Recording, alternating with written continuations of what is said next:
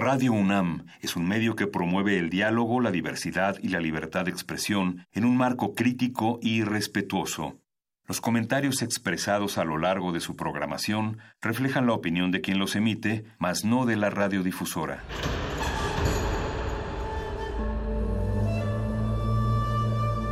Un templo para la apreciación del ser mediante el sonido. mediante el sonido para nosotros. El sol sale durante la noche. Nuestros gritos llevan la mesura del silencio. Y el descontento está lleno de baile y risas.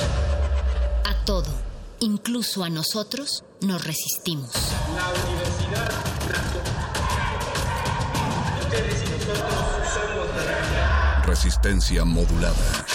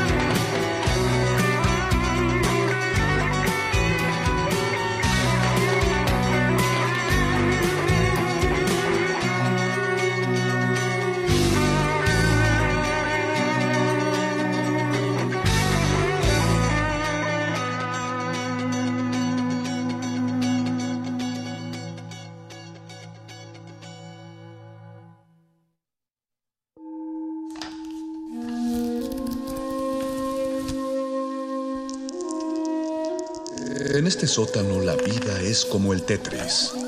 Si haces algo bien, desaparece. Pero tus errores se acumularán hasta hacerte perder. Hay quien dice que la vida solo te da una oportunidad. Aquí, siempre tendremos otra vida. El calabozo de los vírgenes.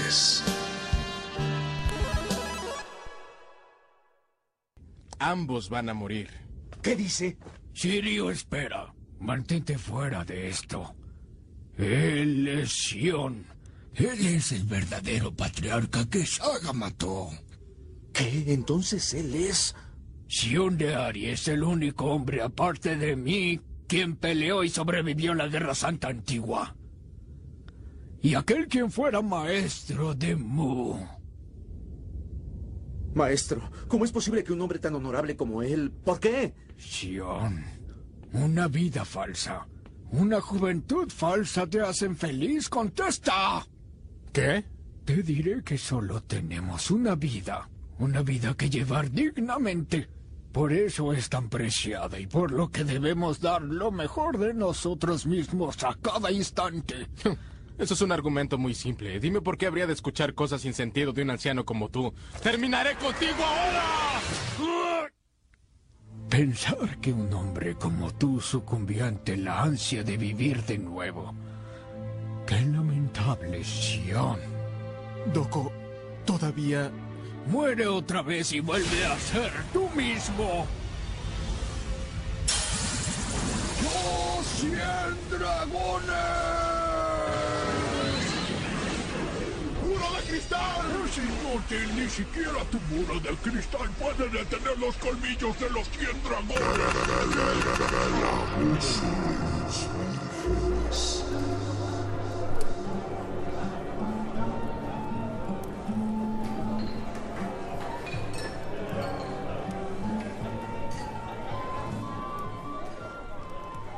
Han cruzado nuevamente el portal de las 8 de la noche cuando abren la, el- la puerta de madera que separaba el resto de la radio de este espacio en particular. Entraron a la taberna de resistencia modulada, la cual, como algunos van enterándose, tiene un nuevo horario y al ser las 8 de la noche empieza el mejor programa que pueden escuchar en martes en, en Radio UNAM, que es el Calabozo los de días, los ¿no? Vírgenes. En martes. eh, que es el Calabozo de los Vírgenes. no me interrumpas, perro muchacho. Se los saluda el Niño Master, el Mago Conde, y ya escucharon a, a Perro Muchacho. Perdón, Eh, maestro. Cree que está, cree que el calabozo es todos los días.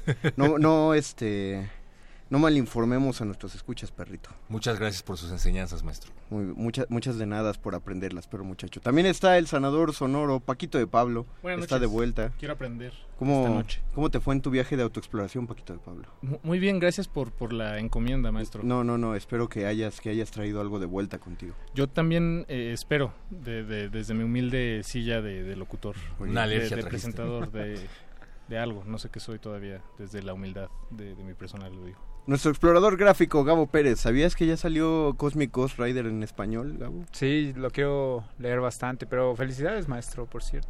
No, no, por no. traducirlo. Por traducirlo, sí, se tardó Por- un por poco. pedirlo. sí, exacto. por pedir que lo trajeran acá. Y a nuestra derecha, el pangolín de la fuerza, el maestro Jedi, el Bofes, Víctor Adrián García. Muy buenas noches, Dungeon Master. Vengo dispuesto a aprender de usted, sapientísimo maestro. ¿Cómo le va en su encomienda de ahora caminar eh, o, o utilizar el transporte público? Eh, es una encomienda infame, Pero le estás cumpliendo con orgullo y honor. por supuesto, como bien, siempre. bien maestro, hecho. siempre he tenido una duda. Dígame. ¿Quién es su maestro?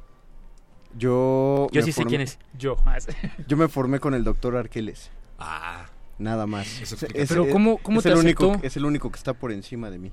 ¿Tú ¿Le pudiste mandar tu currículum y todo? es como entrenar con camisa. De hecho, le dio el currículum, por eso lo aceptó como discípulo. Me lo encontré en el Pozo de las Lágrimas Infinitas y ahí me lo esperé durante 100 días y 100 noches ayunando hasta que aceptó enseñarme. Le entregó su energía vital.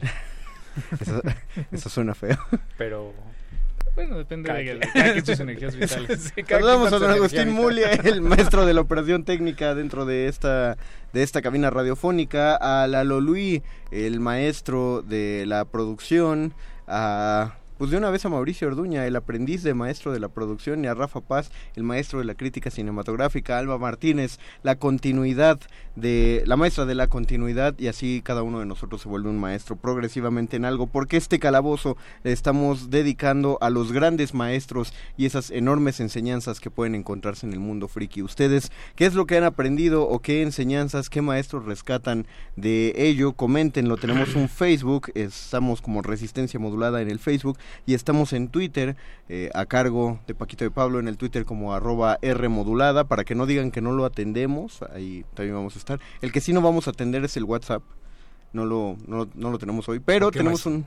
Porque, porque nos gusta más la interacción, más... No, no sé. Porque no tenemos el live. No todas las preguntas tienen respuesta. No todas las preguntas, sí, me lo enseñó- exacto. me enseñó exacto, sí. A mí se me olvidó que lo había enseñado y, y, y, y Paco, bien, bien Paco. Una disculpa, maestro. Un logro para ti, Paco. Hace mucho no tenía un logro. Sí. Eh, o pueden llamarnos también a cabina para que no tengan que utilizar ese teléfono 55 23 54 12 en cabina y pregunta por nuestra mamá Lalo Luis para comentar. Y antes de entrar en materia, eh, después de leer algunos de sus comentarios, dice este dice Oscar Reyes, me voy a comer unos chetos, mejor unas naranjas con chile piquín, Tiberius Carrasco, saludos amigos, ya que ya los extrañaba, ya tenía tiempo que no los veía ni los escuchaba. Saludos Tiberius. Hola, Hola, hola. Escucha el podcast. Oscar Reyes, llegó el conde, bienvenido. Ah, es que llegué tarde. Hola, Oscar. Hola. Nadie se dio cuenta, no te preocupes. Hugo Irineo, ¿cómo los ha tratado la contaminación? El ecoloco está con todo. ¿A poco hay contaminación? No he salido de este calabozo como en dos meses. Es que hemos estado jugando este, infinitamente y no nos afecta. Nuestra piel es ya blanquita. Sí, no. Tiene mucho que no toco el, el aire exterior. Dicen que el mundo exterior le está pasando mal, perro. Mm, por, Por eso, eso- es mejor quedarse aquí, ¿no? Por eso enciérrense a leer cómics y a, ver, y a jugar videojuegos. Jugar rol también. Y a jugar rol. Dice Tiberius Carrasco, empiecen con los fregones y más badas que conozcan. Supongo que se refiere a los A maestros. los maestros. Los diremos... Yo tengo uno muy badass. ¿Quieres decirlo de una vez? Eh, si usted me lo permite, maestro. ¿Tú qué? Sí. Eh, escuchábamos a los Caballeros del Zodiaco en la introducción, que es una escena de la saga de Hades, en donde el maestro Doko de Libra, el clásico maestro de Shiru, que es uno de los personajes más importantes de la saga porque siempre sabe todo. y es un elemento narrativo importante porque también explica cosas. Y es el chido. Se convierte en Doko de Libra joven y se pone la armadura y pelea contra el maestro de Mu. Pero hay un maestro todavía más chido en Saint Seiya para mi gusto, que es el maestro del ave fénix. Ah, ¿cómo se llama? Oh, sí, es cierto. No me acuerdo cómo se llama. Fíjate, lo traía en la punta de la. Ahorita lo busco. Pero que era, era eh, así Tenía una como- máscara, ¿no? el que tenía una máscara, nunca le vemos la cara. Pero que era como muy sabio o como muy rudo. Era tan rudo que mató a la novia de Iki en la isla de la Reina Muerte. Y gracias a que as- asesinó a su novia, Iki se llenó de odio. Porque la enseñanza de ese maestro era: odia a todo el mundo, ódiate a ti mismo y ódiame a mí. Y lo Órale. golpeaba mientras le decía esa enseñanza. Y entonces Iki le hacía: Gracias por sus enseñanzas, maestro. ¡Ah, que no has aprendido nada! Y le daba otra tunda. Entonces, hasta que mata a Esmeralda, lo acaba odiando. Y es la primera persona en la historia de la humanidad que se pone la armadura del Fénix. Gracias a ese Ah. maestro. Perdón. Es que ya- no, no, ya, yo iba a decir que ya ser maestro de la isla de la muerte es, ya es algo, o sea, ya tienes que ser un buen maestro. o sea, si te toca esa isla para ser maestro. No llegué, haciendo, no llegué a ser el maestro de la isla de la muerte dando premios. Sí. Ah, y la Estrellitas en la novia de frente. Iki era la hija del maestro, todo, todo Ah, un sí, drama. cierto, sí. claro. Oh. Ah, o sea, mató a su propia hija, que era la novia de Iki, para... Para que él se pusiera la armadura. Qué chido. Que estaba dominado por el patriarca, pero aún así eh, me recuerda que algunos de los maestros que recordamos con más cariño en nuestras vidas han sido de los más duros, ¿no? De los más reacios. Eso nos enseñó Sabrina, la bruja adolescente. Mr. Anderson, si estás allá afuera. Y, y algo que... es que si no lo digo ahorita se me va a olvidar. Vas. Él nunca se puso la armadura de Fénix. O sea, ¿El- el maestro? El maestro no te- nunca logró ponerse la armadura de Fénix y sin embargo logró que Iki sí lo hiciera. Entonces, ¿cuántos eh, ejecutantes son mejores maestros que, que eso, que ejecutantes de su profesión? ¿no? ¿Cuántos ejecutantes son mejores maestros? Es como en la locución, por ejemplo. O sea, ¿cuántos alumnos superan al maestro? Eh, Pregunta Eso, sí, creo, creo que eso. por. Yo creo que un buen maestro. o sea, cuando dices es muy buen maestro, pero no es tan buen locutor, por ejemplo. Un buen maestro es el que logra que su estudiante lo supere, ¿no? Pero... O sea, sí, pero hay muchos maestros que no, que no lo quieren. Ah, pero claro. Pero son es- malos maestros. Ah, ah, tienes un logro, Gabo, muy bien. Iki sería un muy mal maestro, pero es un muy buen santo de Atena. ¿no? Es un buen hermano también. Sí. ¿Sí? Sí. Ok. Tomó Sí, el lugar de Sean para ir a, isla- a la isla de la muerte. Ah, sí, para empezar. Eh, no le, ves, no le dio carácter. Pero estoy pensando que también hay maestros, eh, bueno, digamos, maestros famosos en, en la ficción que, que fracasaron como maestros y de hecho eso desata desató eh, pues, consecuencias inimaginables. ¿Hablas acaso de Obi-Wan Kenobi? No, Qui-Gon Jinn, iba a decir. De Qui-Gon Jinn. ¿Tú Sí. crees que Qui-Gon Jinn fracasó? Pues sí, Pero él, él- él enseñó a Obi-Wan solamente y lo hizo bien. Obi-Wan fue un de los No, últimos perdón, caballeros pero, Jedi. eh, estoy- me estoy confundiendo mucho. Obi-Wan, Obi-Wan, el maestro de Anakin Skywalker. Él es el que fracasó como él es el maestro. que Claro que fracasó Sí, como Ah, maestro, eso por sí, Sí, supuesto. perdón, perdón. se me Pero es curioso porque en las primeras películas lo que te hacen creer es que quien fracasó fue eh, la, el Consejo Jedi, que es quien realmente confronta a Anakin y le niega el grado de maestro. Yo- Ese yo- fue el problema. Yo pensaba eso. Y entonces, claro, eh, su maestro es Obi-Wan, pero en realidad, eh, de hecho, Obi-Wan fue el último que le tuvo fe cuando ya todos los Jedi se la habían perdido. Ese fue el punto. Bueno, pero hay una razón por la cual le negaron el grado de maestro y es que estaba inestable, ¿no? No, Mace Windu nunca lo quiso. No tenía su maestría. Porque estaba muy... No, Gabo. Porque era muy poderoso. No, Gabo. No.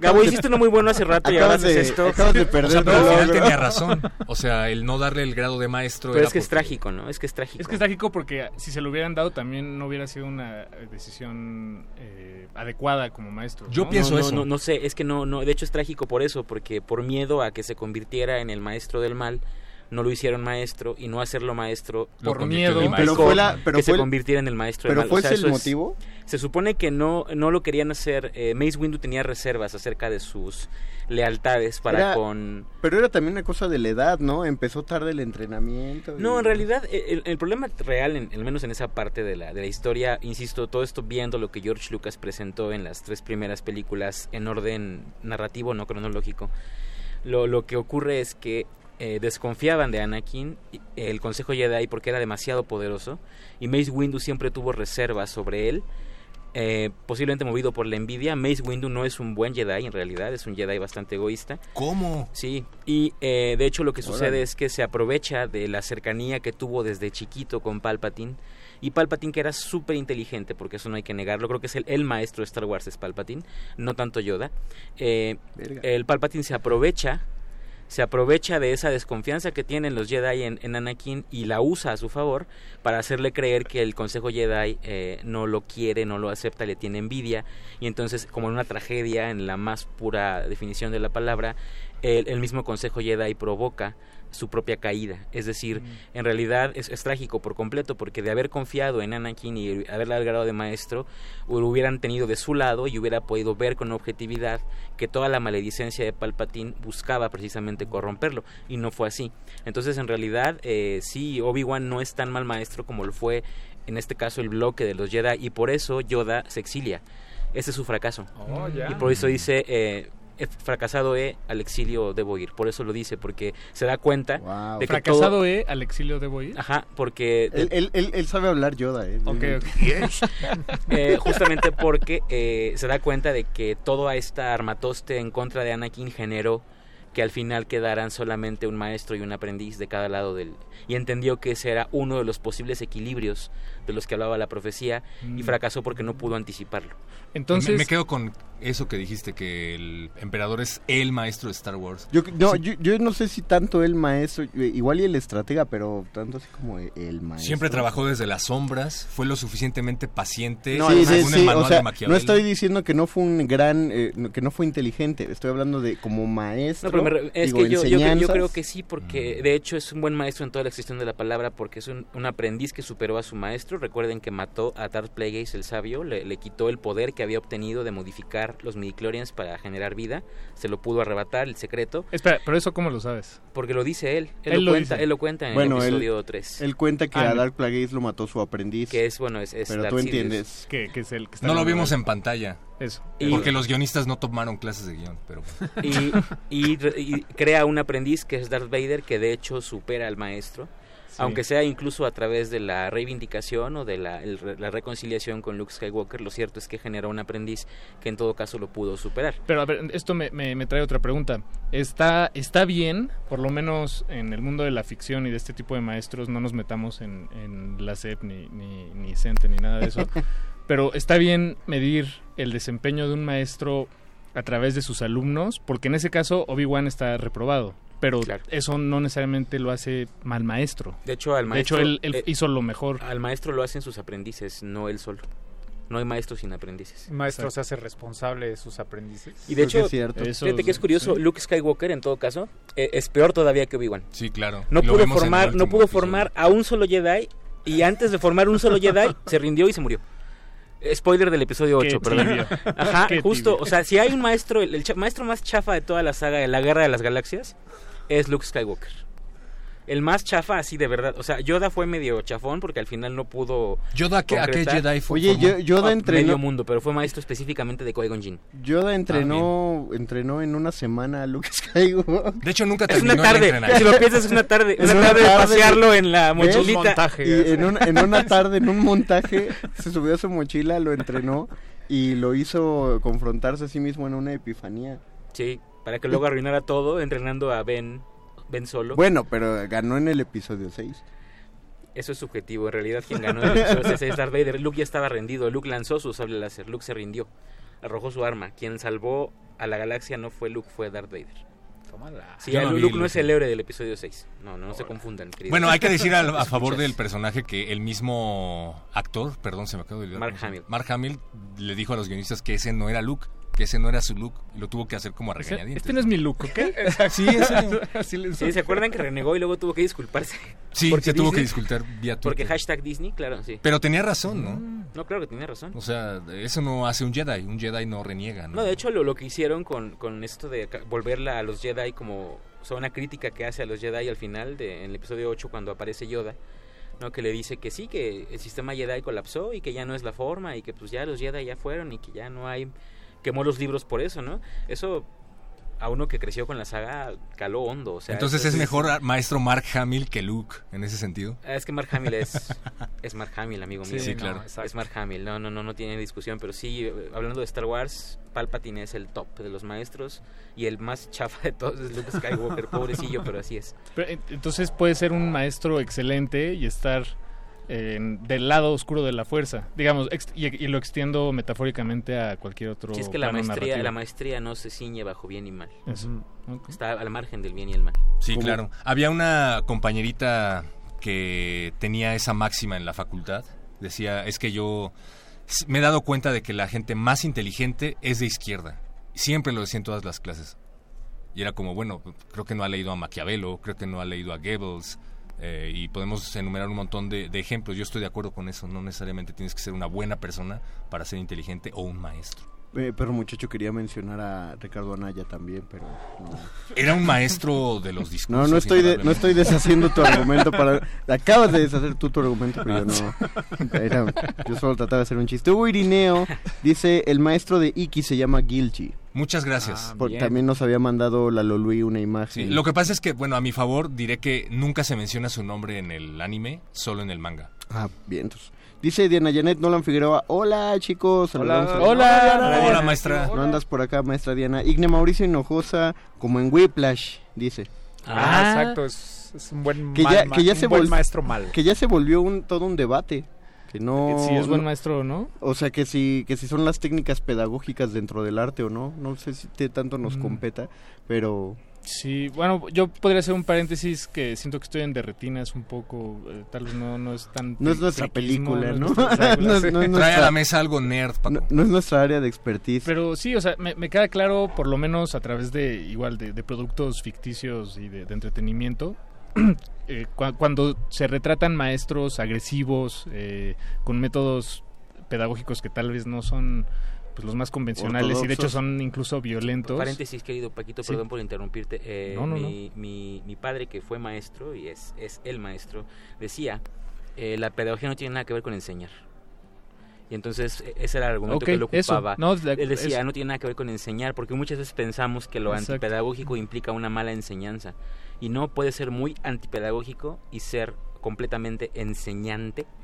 Ajá, o sea, la pedagogía no tiene nada que ver con la enseñanza. Sí, sí. Bueno, no, es que eh, a eso voy. En el ejemplo de Whiplash creo que queda muy claro, ¿no? El, el chavo pintaba para ser el mejor eh, estudiante, el, el estudiante más dedicado, practicaba todos sus rudimentos, todas las noches estudiaba los bateristas, aprendía, la, eh, le- en fin, le dedicó todo su alma y esfuerzo a, a, a perten- a ser aceptado por su maestro. Hasta sangrar, Y, ¿no? la- y en realidad era de lo que se tardó en darse cuenta es que precisamente el rechazo de su maestro era el combustible de, de, de las enseñanzas, De- de- ¿no? De, y decirle, es que no, es que no te conformes, eh, eh, alumno mío, con, con llegar a mis expectativas, tienes que ir más allá y la única manera que yo sé de, de llevarte más allá es empujándote a la fuerza. Es si yo nunca estoy satisfecho, si yo nunca Sí. estoy satisfecho y tú tienes que cumplir, o tú tienes que satisfacerme, entonces siempre te vas a exigir un No, chorro. pero sí lo madreó, pero el sí terminó No, claro que y sí, claro que acabó madreado Y no llegó. acabó mal. Yo creo que la contraparte de eso del lado friki eh, podría ser Picoro con Gohan un poco. Pícoro, ¿no? exactamente. Pícoro es un gran No, no, no, maestro. Pícoro. Pícoro. Sí. Y Gohan es un pésimo alumno. No, es un gran No, es un alumno. gran alumno, Gohan es Pero un gran bota alumno. todo Perro muchacho, por favor. Pero Que- Gohan es poderoso tiempo. por Picoro. o sea, Exacto, aparte de ser hijo de Goku, Gohan es poderoso y es quien es por Y Picoro. piensa, y O piensa sea, pero esto. ¿quién es Gohan hoy? O sea, llegó a ser más poderoso que, Go- que Goku en algún momento, pero luego se fue. Pero ahí ya son las decisiones personales de Gohan. Exactamente. O sea, esa ya no fue falla de entrenamiento. como, de- maestro Exacto. lo hizo bien y como alumno también lo hace bien porque eh, ¿qué, qué tan buen alumno tienes que ser para que tengas cuántos tenías cinco seis años Y que te y que te diga el- güey te vas a quedar solo una semana y vive como quieras y como puedas y el niño claro que se la pasó llorando todo el primer día sobadita en la espalda de Pícoro que le deja una manzana para que Digo, para tuvo que, destruir la luna Picoro. Tuvo que destruir la luna. o sea, ¿sabes? O sea, es como, cuidar, a su alumno. es como cuidar los alrededores, Sí, pero no, no es un medio enteramente controlado. Pero a los tres días, el chamaco ya, este, justo cuando Se destruye ríe, la sí. luna, le crea un ro- una ropa nueva y le da una espada para que se defienda. Y en dos días el niño ya sabía usar la espada y ya Que comía cola de dinosaurio, Que güey. ese periodo de Dragon cazó. Me gusta Que él cazó y cocinó con un poder que sacaba de su mano. Cuando Gohan solo no, no controlaba esos No hacía más que llorar. No, es que cuando lloraba mucho salía ese poder, fuera de eso no salía. Y la primera vez que usa un poder, eh, la energía que emerge de su mano. Raditz, ¿no? No, es Ah, cuando, no, de su es poder, cuando sí. calienta la cola del dinosaurio. Porque, sí. Y lo hace Voluntariamente. voluntariamente. Eh, exacto, y tú sí. dices, ah, tiene, tiene todo el control de lo que es capaz de hacer. Justo. Es un gran momento de Dragon Ball, excepto Es un por gran lo de los huérfanos que va y se encuentra, que es como un medio Ah, filler ahí, filler, ajá, sí, sí. pero También lo del robot. No, bueno, es un gran momento sí, pero justo sí creo que marca mucho la línea de Dragon Ball y de Gohan, sobre todo porque gracias a eso Gohan llega a poder pelear contra Cell de la manera en la que pelea, digo, su propia arrogancia. así Y, le- que- y- y yo creo que, sí, yo también siento que Bueno, era- ahí Goku era su nuevo. maestro, ¿no? Goku No. era el que No, lo estaba Goku entrenando no. en ese momento. lo Goku entrenó en- la cámara Goku del tiempo. lo rato. entrenó hasta la habitación del tiempo y ahí fue un maestro rudo. Porque Sí. de hecho lo le empezó a pegar en la cara y, yo, y Gohan estaba a punto de llorar.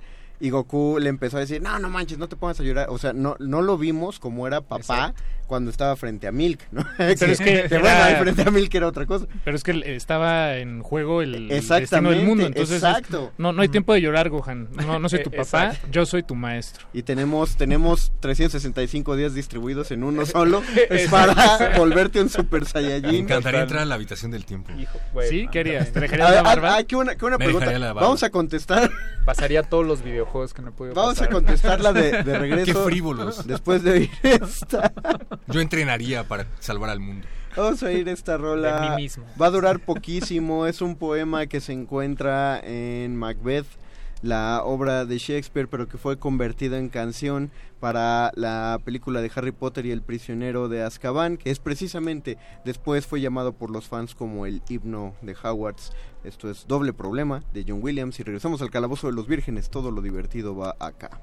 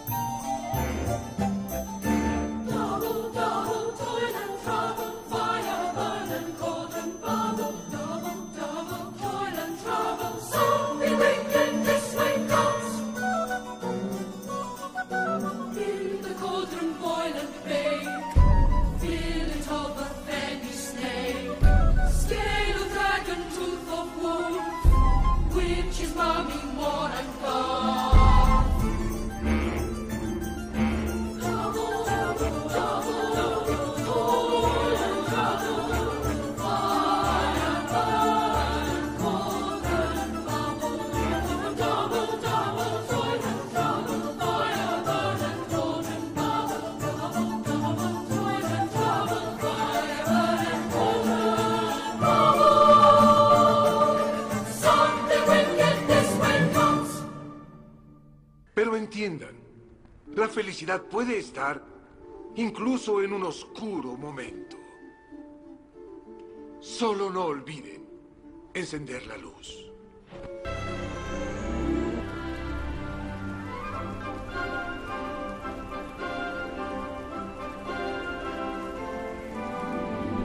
Regresamos a sus aulas mágicas dentro del calabozo de los vírgenes de resistencia modulada. Estamos hablando acerca de maestros y enseñanzas del mundo friki. Dice Wirineo, ¿el maestro limpio es bueno o mal maestro?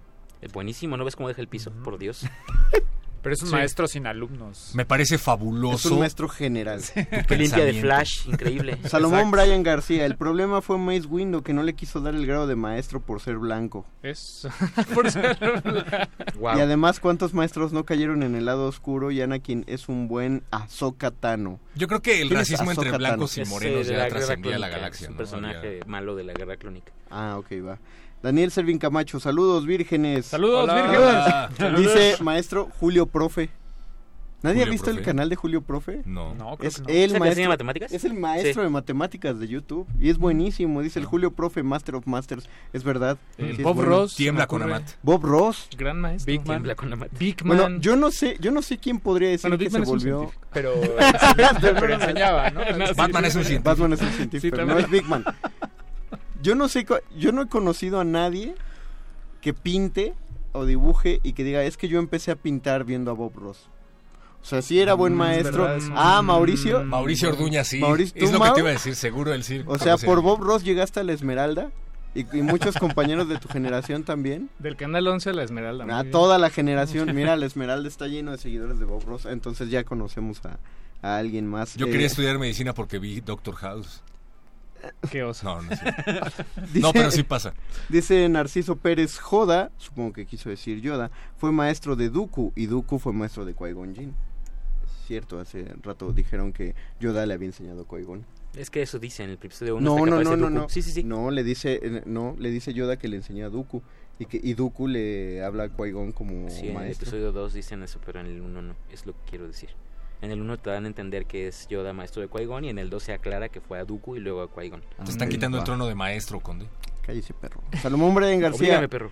Vic, y es una pregunta para ti. Vic, ¿pero Palpatine realmente qué le enseñó a Vader? ¿Manejo de la fuerza? Anakin por sí solo ya era bueno y solamente necesitaba más práctica porque Vader ni rayitos aprendió a controlar.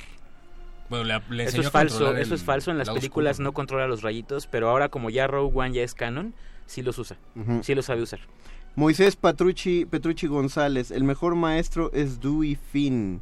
Jack Black en la escuela de rock. Nada como incentivar a los niños a escuchar Pink Floyd, Led Zeppelin y Metallica. Guau. Recuerden y es un muy siempre buen de- enfrentar al jefe. Bueno, voy buen a, voy, voy a decir aquí, ni modo, pero no, no es friki, pero no me importa, pero es un gran maestro. No sé si han visto la película de los coristas, esta película francesa de, Sí. bueno, el maestro de los coristas, ese es un... Es el que era un compositor como consagrado que se muda a un pueblo... A una como abadía, a una escuela como... De, de huérfanos. Chiquitita, De ajá. huérfanos. Chiquititita. y que les, enque- y- les sí. enseña a, ca- a cantar a todos. Que también es rudo, también es un sí, profe sí. rudo, los bulea, les pega, Sí. no los trata chido. De hecho, todas las películas que tratan así de maestros memorables, todos empiezan queriendo ser como súper buen pedo y no le enseñan nada hasta que se empiezan a portar mal con los alumnos, como en esta que siempre pasaban en el 4 y que ponían Gangsta Paradise para anunciarlo. Este, Ah, es una... Mentes peligrosas. Es un remake de Al Maestro con Cariño. La original se llamó Al Maestro con Cariño y era una película de los años 60, 70.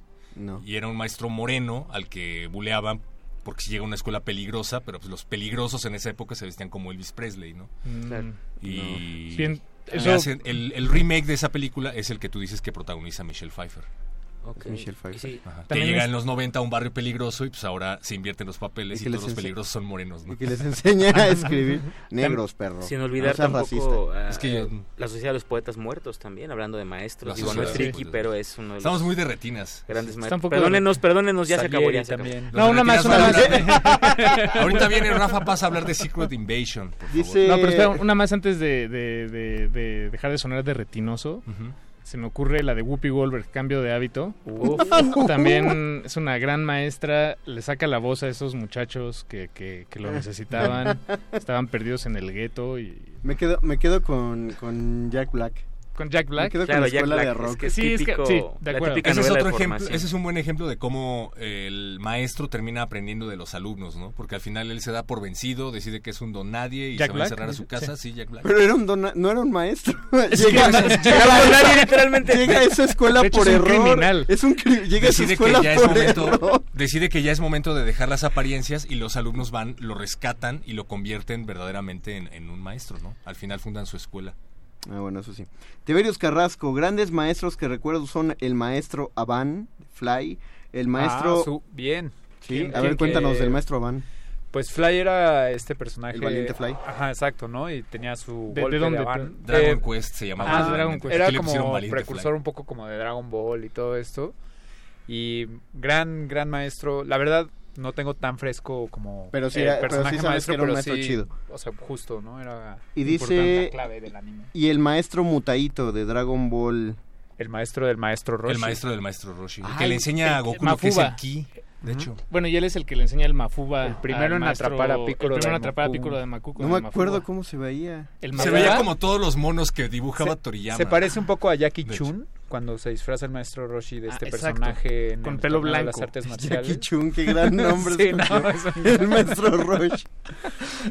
Pero sí, Ah, ya. no, él es como Sí, cierto, el maestro más cañón de Dragon Ball, pero como tras bambalinas un poco, ¿sabes? ¿Que no también el, el que era el, el padre de Milk también era maestro? Oxatán. No, solo era guerrero. O solo solo era- era, un ajá. rey, ¿no? Era, era, era un rey, era Ah, más, cierto, era más sí. como un este emprendedor exitoso. Confuso. me gusta mucho esa, esa escena está padre no me acuerdo por qué Goku viaja al pasado y conoce a Mutaito Ah, por eh, en la Torre de Karim, ¿no? En Sí, las en, vasijas. sí, en las vasijas de hecho, de- ese es un gran entrenamiento de los maestros que más me ha gustado de Goku, es el, El de Karim. maestro Karim. Ajá. Porque él pone a Goku bastante a prueba y muy como de, a ver, tú, tú apréndele solito. De hecho, lo, de hecho lo pone tan a prueba. Es como una cosa común de las de yo creo que de las artes marciales, ¿no? En, en Karate Kid el chavo tiene que estar encerando coches y limpiando ventanas. Pero cuando llega con el maestro Roshi, eh, Krillin y Goku tienen que repartir leche. Todas las mañanas tienen que pararse a repartir la con un leche. capa- caparazón Y pesadísimo luego les pone el caparazón de 20 kilos y luego les pone el de 40 kilos. Primero era levantarse y luego ya darle los caparazones. Luego llega con, con el maestro Karim, pero primero llega con Mr. Popo. Mm, y Mr. sí, sí. Popo le, le dice que lo venza antes de pasar con el maestro Karim. El maestro Karim hace esto. Y luego cuando llega con... No, no, no, Mr. Popo es hasta que Está- sube con está Kamisama. Kamisama, ajá. Con Karim, Karim el, el está reto abajo, es subir la torre. Sí, cierto. Es- es Que por cierto, Mr. Popo, yo creo que de Dragon Ball es de los personajes más fuertes Es que muy hay, que no se me- poderoso. o sea, se come un Kamehameha en algún Ah, momento sí. y Bueno, pero un Kamehameha chiquito. De, leve, de Gokucito. principiante. le da un poquito de batalla a Trunks y a Gotenks convertidos en Super Saiyajin Es Eso cierto. es cierto. a los dos al mismo tiempo Y son Saiyajines híbridos. Es Son- cierto. y son de los más fuertes. Y es profundamente racista ahora que lo pienso también. Mr. El Popo. personaje. La, sí, la- sí. la adaptación de la Sí, es- Como dato sí. curioso, en Estados Unidos Claro, ponían a Mr. Popo así. azul. Por eso. Ah, justo. sí. Que fue lo mismo que le hicieron a un Pokémon, a Jinx, que también se parece un chorro y también Es la como su mujer. Por eso le hicieron de hielo. Sí, Jinx podría ser la esposa de Mr. Popo. Yo, yo siempre pensé que lo era. Si no fuera porque ¿Qué son onda muchas. hay un tan sangrientos que son? También la sangre en Saint Seiya la ponían azul. Y está muy censurada esa No, serie, de hecho. Yo la Piccolo recuerdo cam- roja. su No, sangre cambia de Unidos, color sí. como tres veces. Ah, sí, pasa de rojo a morado, morado a según la parte del cuerpo que le cortan. Exacto, sí. Piccolo. Piccolo. Ah. Amarillo también. Y luego cuando va con Kaiosama, eh, Goku tiene que pasar dos pruebas que son las más perronas que yo he visto en, en, en- en pruebas de maestro. Que Contar la un primera, chiste. la primera es contar un chiste. Dice, hazme, hazme reír y te entreno. Si no me haces Y le reír, dice no te entreno". estrella estrellada. Una estrella estrellada. Placa aplacada. Y se, y se ve todo mareado. Kaiosama así de, dijo estrella estrellada, ¿qué es esto? ¿Qué está pasando? No entiendo, me voy a reír. Porque de hecho los únicos que lo hicieron reír fueron Yanma- eh, Yamcha y Ten Shinhan. Tienes razón.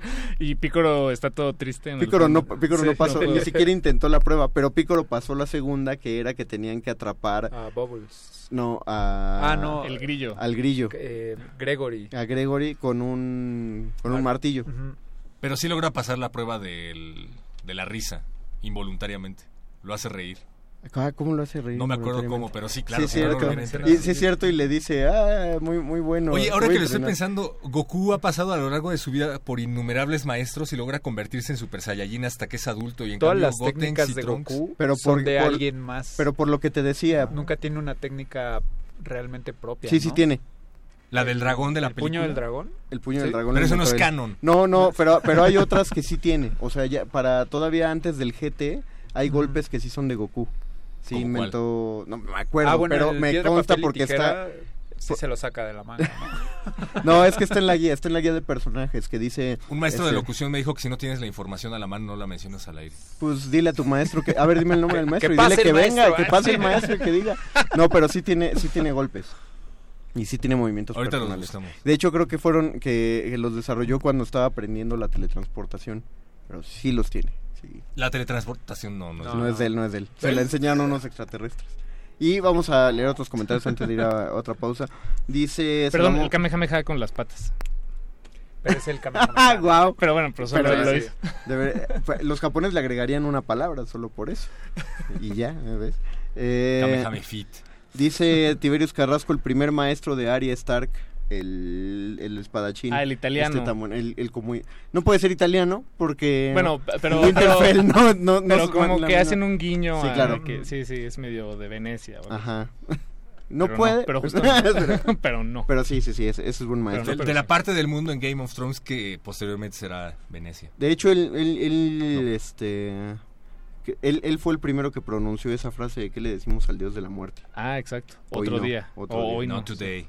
Eh, dice Salomón Brian García, un maestro mío siempre que le agradezco por lo que me ha enseñado me contesta, tus victorias son mérito tuyo y tus fracasos son mi responsabilidad. Perdón, no es friki, pero John Keating, La Sociedad de los Poetas Muertos, es un gran maestro. Eso, sí, sí, sí. Sí, sí. La, Pues la sí. película no es tan divertida, pero sí lo es. Eh, sí es un gran maestro. Vamos a este, hacer otra pausa musical para llegar a nuestro último bloque. Eh, va- como todavía le quiero llevar la contraria al maestro de locución de perro muchacho, olvidé cuál es la canción que sigue, pero se los digo cuando regresemos y les explico el por qué va a sonar. Ah, claro, eh, vamos a escuchar el tema principal del mejor entrenador que ha surcado por todos los juegos de Pokémon. Estoy hablando del rival de Ash, el que sería el rival de Satoshi, conocido en los juegos como Blue, que tiene además el mejor tema musical de batalla que jamás se compuso para los 8 bits, pero aquí está reimaginado ya para 64 bits para la Nintendo DS en las versiones Pokémon negro y blanco. Este es el tema de Blue y regresamos al calabozo de los vírgenes, todo lo divertido va acá. Hay que trabajar, hay que aprender, hay que comer, hay que descansar. Y también hay que jugar. Esas son las bases del entrenamiento del maestro Roshi para tener una buena condición. Un, dos, un, dos, un, dos, un, dos, un, dos, un, dos, un, dos, un, dos, un, dos. Un, dos, un, dos, un, dos, un, dos.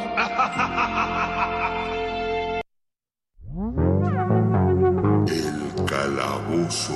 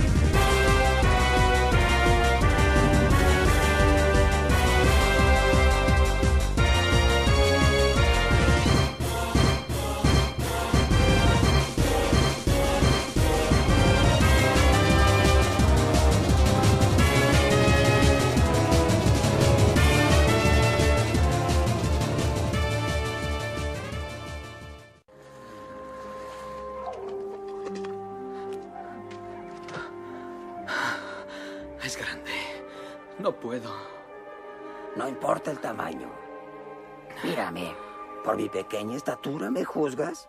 ¿Mm? Pues hacerlo no deberías. Porque mi aliada es la fuerza. Y una poderosa aliada es.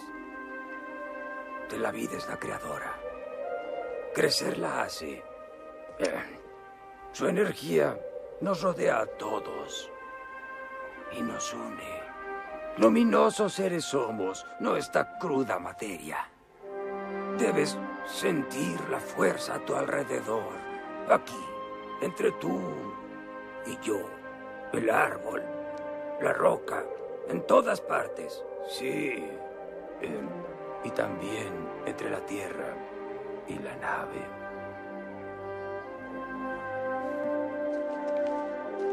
Tú quieres lo imposible. Calabozo de los vírgenes.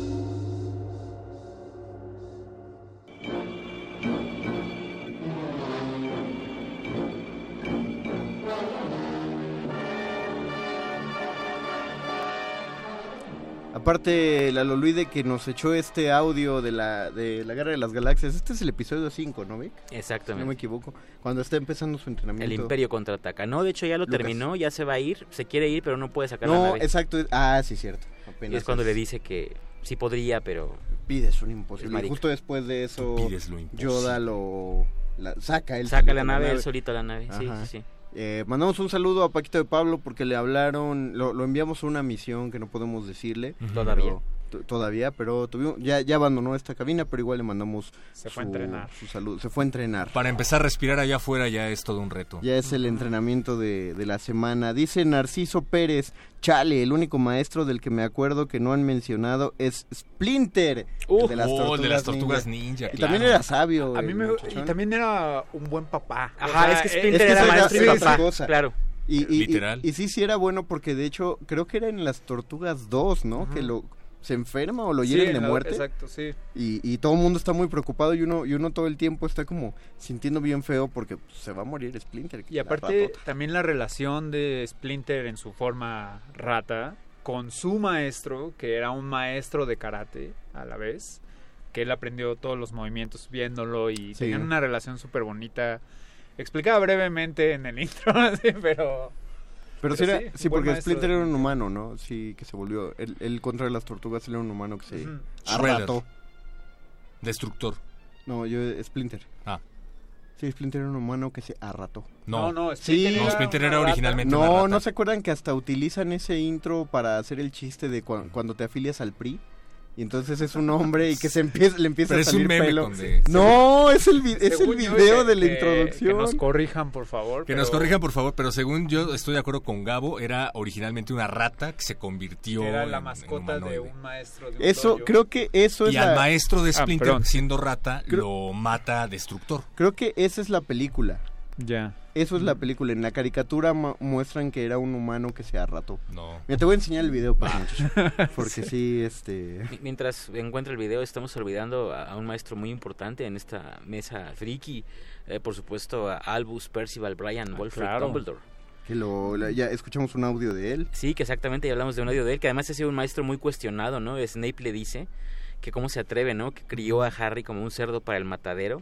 Sí. Y que un poco sí lo hizo, de Sí, hecho. es lo que pero estaba eh, creo que es un maestro eh, eh, cuyos métodos son altamente cuestionables. Digo, mandó a un niño solito a buscar los objetos que contenían la magia más oscura conocida por, Mm. por, por el colegio.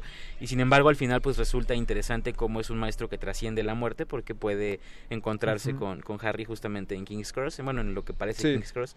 Y, y faltaba ese maestro y también, por supuesto, pues eh, Snape, que también fue parte fundamental del desarrollo y el crecimiento de, No, no, de yo, Harry yo, Potter. yo no defendería tanto a Snape Ah, porque no, no. Snape no. fue un buen maestro, ni siquiera fue una buena persona. No. Lo, se- lo han, no digo que lo han sobrevalorado porque fue- es un gran personaje. Exacto, es un gran personaje. Es un gran personaje, tiene muy gra- tiene grandes motivaciones, pero no es todo lo que le hagan acuñado ahora de que era protector y tal cosa. No, él genuinamente, si Harry Potter se moría no le importaba mucho. No. Lo protegió y lo protegió a regañadientes y lo maltrataba. estaba motivado por la culpa, que Estaba nunca es una motivado- buena- No, no, no, nada bueno sale de la culpa. Entonces, eh, y, y como maestro tampoco era excelso. No. O sea, sabía mucho, no sabía enseñarlo, pues, eh, ahí lo entiendo. Pero no, eh, eh, sí, es un gran personaje. Y lo padre de Dumbledore es que es de estos maestros que parece que, o más bien te dan la, la sensación de que saben exactamente todo lo que están haciendo y no te dicen nada, al estilo Batman. Y eso es muy molesto, pero, Claro. Pero También- sigue siendo de grandes maestros. maestras allá afuera, o sea, como en el mundo friki. La, verdad es que creo que hay pocas, o sea, en- Hay pocas. Pero a Seiya no lo entrenó Su una- hermana. eh, su hermana. Marín, no era su hermana. Digo, no, ajá, no, no era su hermana, pero Ah. sí fue su maestra, ¿no? Sí, fue su maestra. Sí, sí lo Pero- Y siempre creyó que era la hermana, pero al final revelan que no, no era así.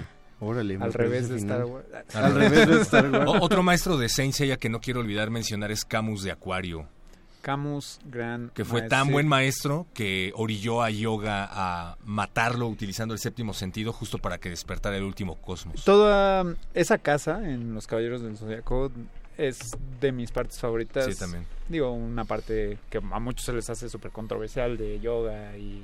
Digo, sí, este, Shun, ¿no? Después, pero... Dato friki, en el manga no existe Cristal, que es el maestro que todos veíamos en la serie, que también mata a Yoga. El- maestro original de, de Yoga siempre fue Camus de Acuario. Y se sorprende cuando lo encuentra en el santuario como caballero dorado. Siempre se lo guardó. Es cierto. ¿Lo creía muerto o simplemente no No, sabía? simplemente no sabía que era un santo dorado hasta que se lo Chido. encuentra de frente. Ni siquiera me acordaba de Cristal, porque yo sí recordaba mucho esto de la revelación de que Camus era, o Camus, era el maestro de... ¿Qué de dirían yoga. ustedes que es lo que más se han llevado de cualquier maestro allá afuera que hayan visto? ¿Maestro friki o no friki? Mm, yo digo que lo dejemos en friki para mantenerlo dentro de este dentro calabozo, pero como no sé, quieran. es una buena pregunta. Los intentos no existen, hazlo o no lo hagas. Yoda, Mm. episodio 5. Bien, y así el pie de... Muy bien. A ver, perro, tú tienes... Pues me gusta el de Guilty. Ódiate a ti, odia al mundo, ódiame a mí. hoy, hoy vienes... Viene de malas, el perrito, muchacho. No ha comido suficiente pizza hoy. Sí, yo no sé si en particular de un maestro, pero definitivamente del anime, el persigue tus sueños, así, no importa que te digan que no, que se rían en tu cara, tus sueños son tu futuro. Eso es como lo que más me llevo de... Yo tengo, yo tengo dos frases que son muy chidas eh, y una repetirla es, eh, fíjense que ha dado, da como mucha, mucha fuerza en unos momentos que lo, lo pronuncia Spider-Man en Maximum Carnage, en el Mm. volumen 12, es decir, de lo- del 7 al 12. Eh, Maximum Carnage eh, es como el gran evento de Carnage donde está desquiciando toda Nueva York y literalmente pone a Nueva York en contra de Spider-Man porque como que les afecta la mente. Todo está muy mal, todo se ve muy perdido. En más de un número uno siente que, que Spider-Man esta vez sí no la va a librar, que esta va a ser su muerte, pero tiene un cuadro muy particular donde Spider-Man dice, mientras respire, todavía tengo esperanza. Y eso es como muy fuerte y muy certero Sí, y muy ¿no? cierto. ¿no? Mientras todavía pueda respirar, todavía puedo hacer algo. Y la otra es la que le dice Coloso a Deadpool en Deadpool 1. Que Le dice dos o tres momentos, güey. Eso es todo. Un héroe no se levanta siendo un héroe, no se lava los dientes como un héroe y no desayuna como un héroe. Un héroe se hace solo por dos o tres momentos en la vida y es todo lo que necesita para volverse un héroe. Súper. De Está hecho. Coloso es un gran personaje adaptado en las películas, ¿no? sí. Me, me gustó mucho por dónde lo llevaron. Sí, Oiga, porque no, no me quiero ir con el odio. Ustedes tienen frases increíbles. Tal, tal vez me quedaría entonces. Vivir sí es con el- increíble. Es- ¿Recuerdas cuando Camus eh, se dedica a hundir aún más el barco de la mamá de Yoga Ah. para que ella nunca la vuelva a ver? Porque Yoga tenía mamitis. Se convierte en caballero para ir a ver a su mamá y soportar la presión del agua hasta el fondo del mar en donde está su, su cadáver. Entonces Camus manda a su mamá al fondo donde nunca más la va a poder ver y la enseñanza es mantener siempre la cabeza fría y no combinar los sentimientos en la batalla. Me gusta, Pedro. Claro, bien. Sí. Pues con esto nosotros nos despedimos. Gracias a Paquito de Pablo que ya no pudo estar acá. Gracias don Agustín Muli en operación técnica. Gracias Lalo Luis por hacer esta increíble producción que de hecho estamos escuchando de fondo el tema de una película de serie B llamada The Dungeon Master o el maestro del calabozo. Agradecemos a Alba Martínez en continuidad y los dejamos a continuación con su programa favorito de cine con De Retinas. Eh, esto es lo que continúa en Resistencia Modulada. Gracias Gabo. Gracias a todos ustedes. Gracias perro muchacho. Gracias, Víctor. Gracias, Dungeon Master. Nos vemos, gracias a todos ustedes. Hasta la próxima. Chao. Calabozo de los vírgenes. ¿Qué fue eso? El clima. Muy peculiar, ¿no crees? Sí. Parece que los vientos cambian. Ah, el cambio es bueno. Sí, pero no es fácil. Sé lo que tengo que hacer, pero si regreso tendré que enfrentarme al pasado. Y he estado huyéndole desde hace tanto. ¡Ay! ¿Por qué hiciste eso? No importa. Está en el pasado. Sí, pero me dolió. Oh, sí, el pasado puede doler.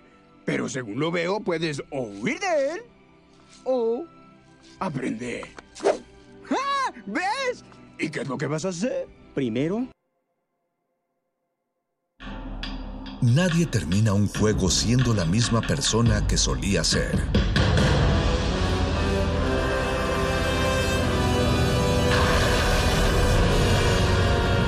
Seamos alguien más. Resistencia modulada. 2019. 500 años del fallecimiento de Leonardo da Vinci. La UNAM celebra a Da Vinci. Sus obras más conocidas. Según Walter Isaacson, La Última Cena, tanto en su creación como en su estado actual, se ha convertido no solo en un ejemplo del genio de Leonardo, sino también en una metáfora de este. Era innovador en su arte y demasiado creativo en sus métodos. La Mona Lisa se ha convertido en el cuadro más famoso del mundo, no solo gracias al bombo y al azar, sino también porque los espectadores pudieron establecer un vínculo emocional con ella, porque provoca una serie compleja de reacciones psicológicas que ella, a su vez, parece mostrar y ser consciente de ello. Leonardo da Vinci. 500 años del creador universal. 96.1 FM. Radio UNAM. Experiencia sonora. La música, la partitura, la idea y la persona detrás. Escuchemos a los autores en Fa, nuestros compositores en síntesis. Un espacio de entrevistas a jóvenes creadores mexicanos de música académica, todos los jueves a las 11 de la noche. O sintoniza la retransmisión los domingos a las 7 de la tarde. 96.1 de FM. Radio UNAM, Experiencia Sonora.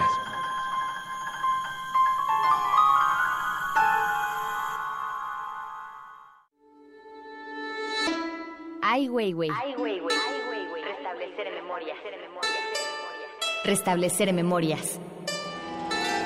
A pesar de la distancia geográfica, el artista de origen chino explora los traumas de las experiencias de China y México en un relato que apela a la obligación de construir la memoria social. Museo Universitario Arte Contemporáneo. MUAC, en Ciudad Universitaria, del 13 de abril al 6 de octubre.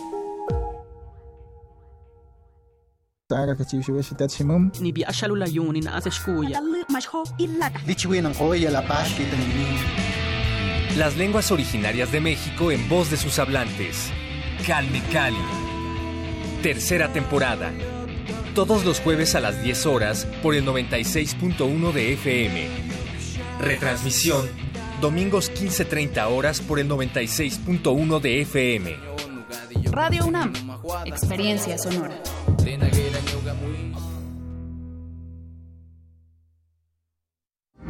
Resistencia modulada.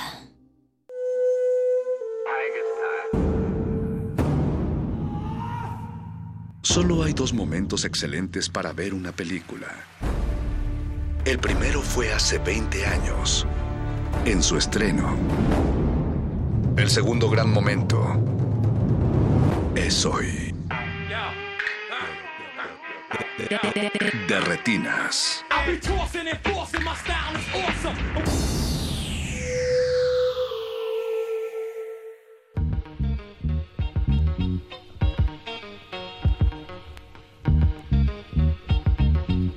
Bienvenidos a su cabina cinematográfica, esto es de Retinas, mi nombre es Rafael Paz y vamos a estar hablando de cine. Hasta las 10 de la noche, están en resistencia modulada y como todos los martes, aquí está Alberto Acuña Navarijo. ¿Cómo está, Rafa? Jorge nos va a faltar esta noche. Pues Jorge esta Negrete. y creo que dentro de dos semanas más todavía, ¿no? No, la próxima semana viene todo lo que está grabando Ah, bueno, en por el lo menos- Festival de Cannes, porque bueno, sépanlo, que no faltó nada más porque porque tuvo ganas. O se fue a dar- flojera. O se fue a dar la vuelta al Cineclub 1500, Alberto. Bueno, eso sí lo hace, ¿no? De Sí, a veces sí falta por eso, pero bueno, en esta ocasión, en especial, es porque está en Francia, en el Festival de Cannes, que inició el pasado, ¿no? Hoy, hace rato. Pues Ya- hace rato. ya Bueno, técnicamente ya para ellos ya fue un- hace un día. hace un día. eh, Llegó hace unas con- horas, Negrete, de hecho, ya publicó su texto de la película inaugural. Yo quiero saber cómo le hace. Escribe bastante rápido, eso sí. Porque Es un hombre disciplinado. Apenas sale de la película y ya tiene el texto. ya lo tiene en la cabeza. Pues parece, ¿eh? Pero si lo quieren buscar, por cierto, el texto de la película de Yarmouth está en Butacancha, butacancha.com. También en, redes texto sociales. No sé, creo que ya había otros, o sea, como de, la- de los reporteros. No, no, el primer texto que están pueden encontrar en Butaca. Pero, ajá, ese ahorita el primer texto que está ahí. eh, lo mandó Negrete con mucho cariño desde Francia. La, la- otra pregunta. ¿Se llevó su lata de chipotles? No, él lleva atoncito en sobre. Ah, es hombre de atún. Ajá. Uy, va a quedar mal ahí con la comitiva. A ver cómo se arreglan para ver quién hace las crepas. Híjole, pues a ver si le gusta eh, la tuna silvestre. Nosotros, Alberto, vamos a estar hablando de dos películas mexicanas. Una que se presenta en Ambulante, eh, que se llama El Tío Jim, el docu- un documental, bueno, sobre un hombre bastante famoso en, en la sierra de Oaxaca. Y prolífico. Y prolífico, cantante, político, escritor, sociólogo y muchas otras cosas más. Antropólogo y... Bebedor y catador profesional de mezcal, por lo que se ve en la película. Pues bastante, ¿eh? Para hablar del tío Jim va, va a estar aquí su directora Luna Marán, después de las nueve y media. Nosotros vamos a empezar eh, entrevistando con nuestros amigos más bien del sueño del Maracame, que se estrena este viernes, Alberto. Exacto. Y es la historia de un muchacho, de un, de un huichol, que está destinado a ser Maracame, que son los chamanes ¿no? Del, de la comunidad, los que curan, los que guían. Son, son como, eh, eh, pues sí, líderes espirituales de la comunidad. Exactamente. Y él medio se resiste, quiere ser más bien músico y escapar a la Ciudad de México. No lo haga. Yo creo que ese niño no vio estos cinco días de contaminación que hemos tenido. Y eh, ya después verán qué, qué ocurre. Exacto. Ah, bueno, igual y por eso fue la alucinación. Puede Ahorita ser. que lo estoy puede pensando. ser. De ahí el sueño del maracá. Va, esa película tiene un contexto completamente diferente ya el viernes. Sí, porque además se desarrolla, eh, la parte de, de la ciudad se desarrolla en el centro. Tienes toda la Entonces razón. puede ser que tenga algo que ver, que no era el venado azul en lo que le estaba guiando, sino era la Pues, contaminación. Cuéntenos si ustedes también la contaminación les dio alucinaciones estilo peyote. Recuerden que estamos en Twitter como arroba R modulada y en Facebook como Resistencia Modulada. Después del corte vamos a estar platicando con Federico Sechetti. Chequetti. Chequetti, perdón. Si Federico me está escuchando le pido una disculpa.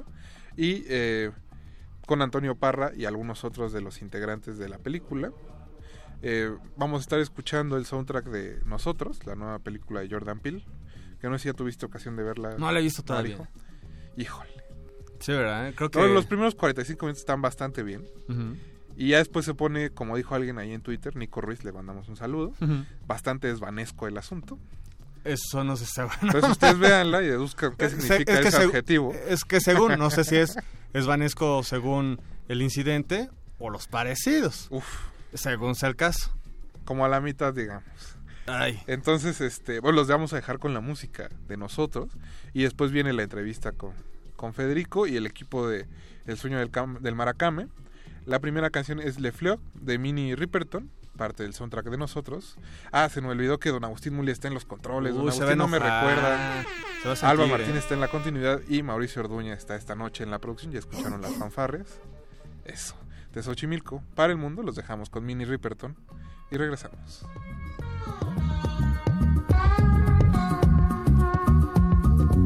De retinas.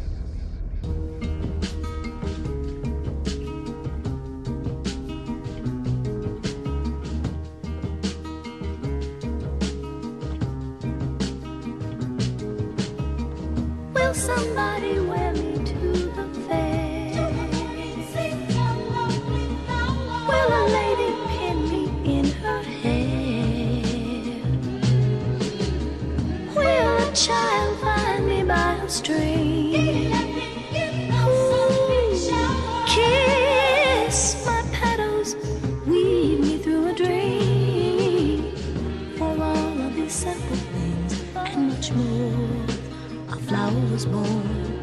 It blooms to spread love and joy, faith and hope to people forlorn. Inside every man lives the seed of flower. If he looks within,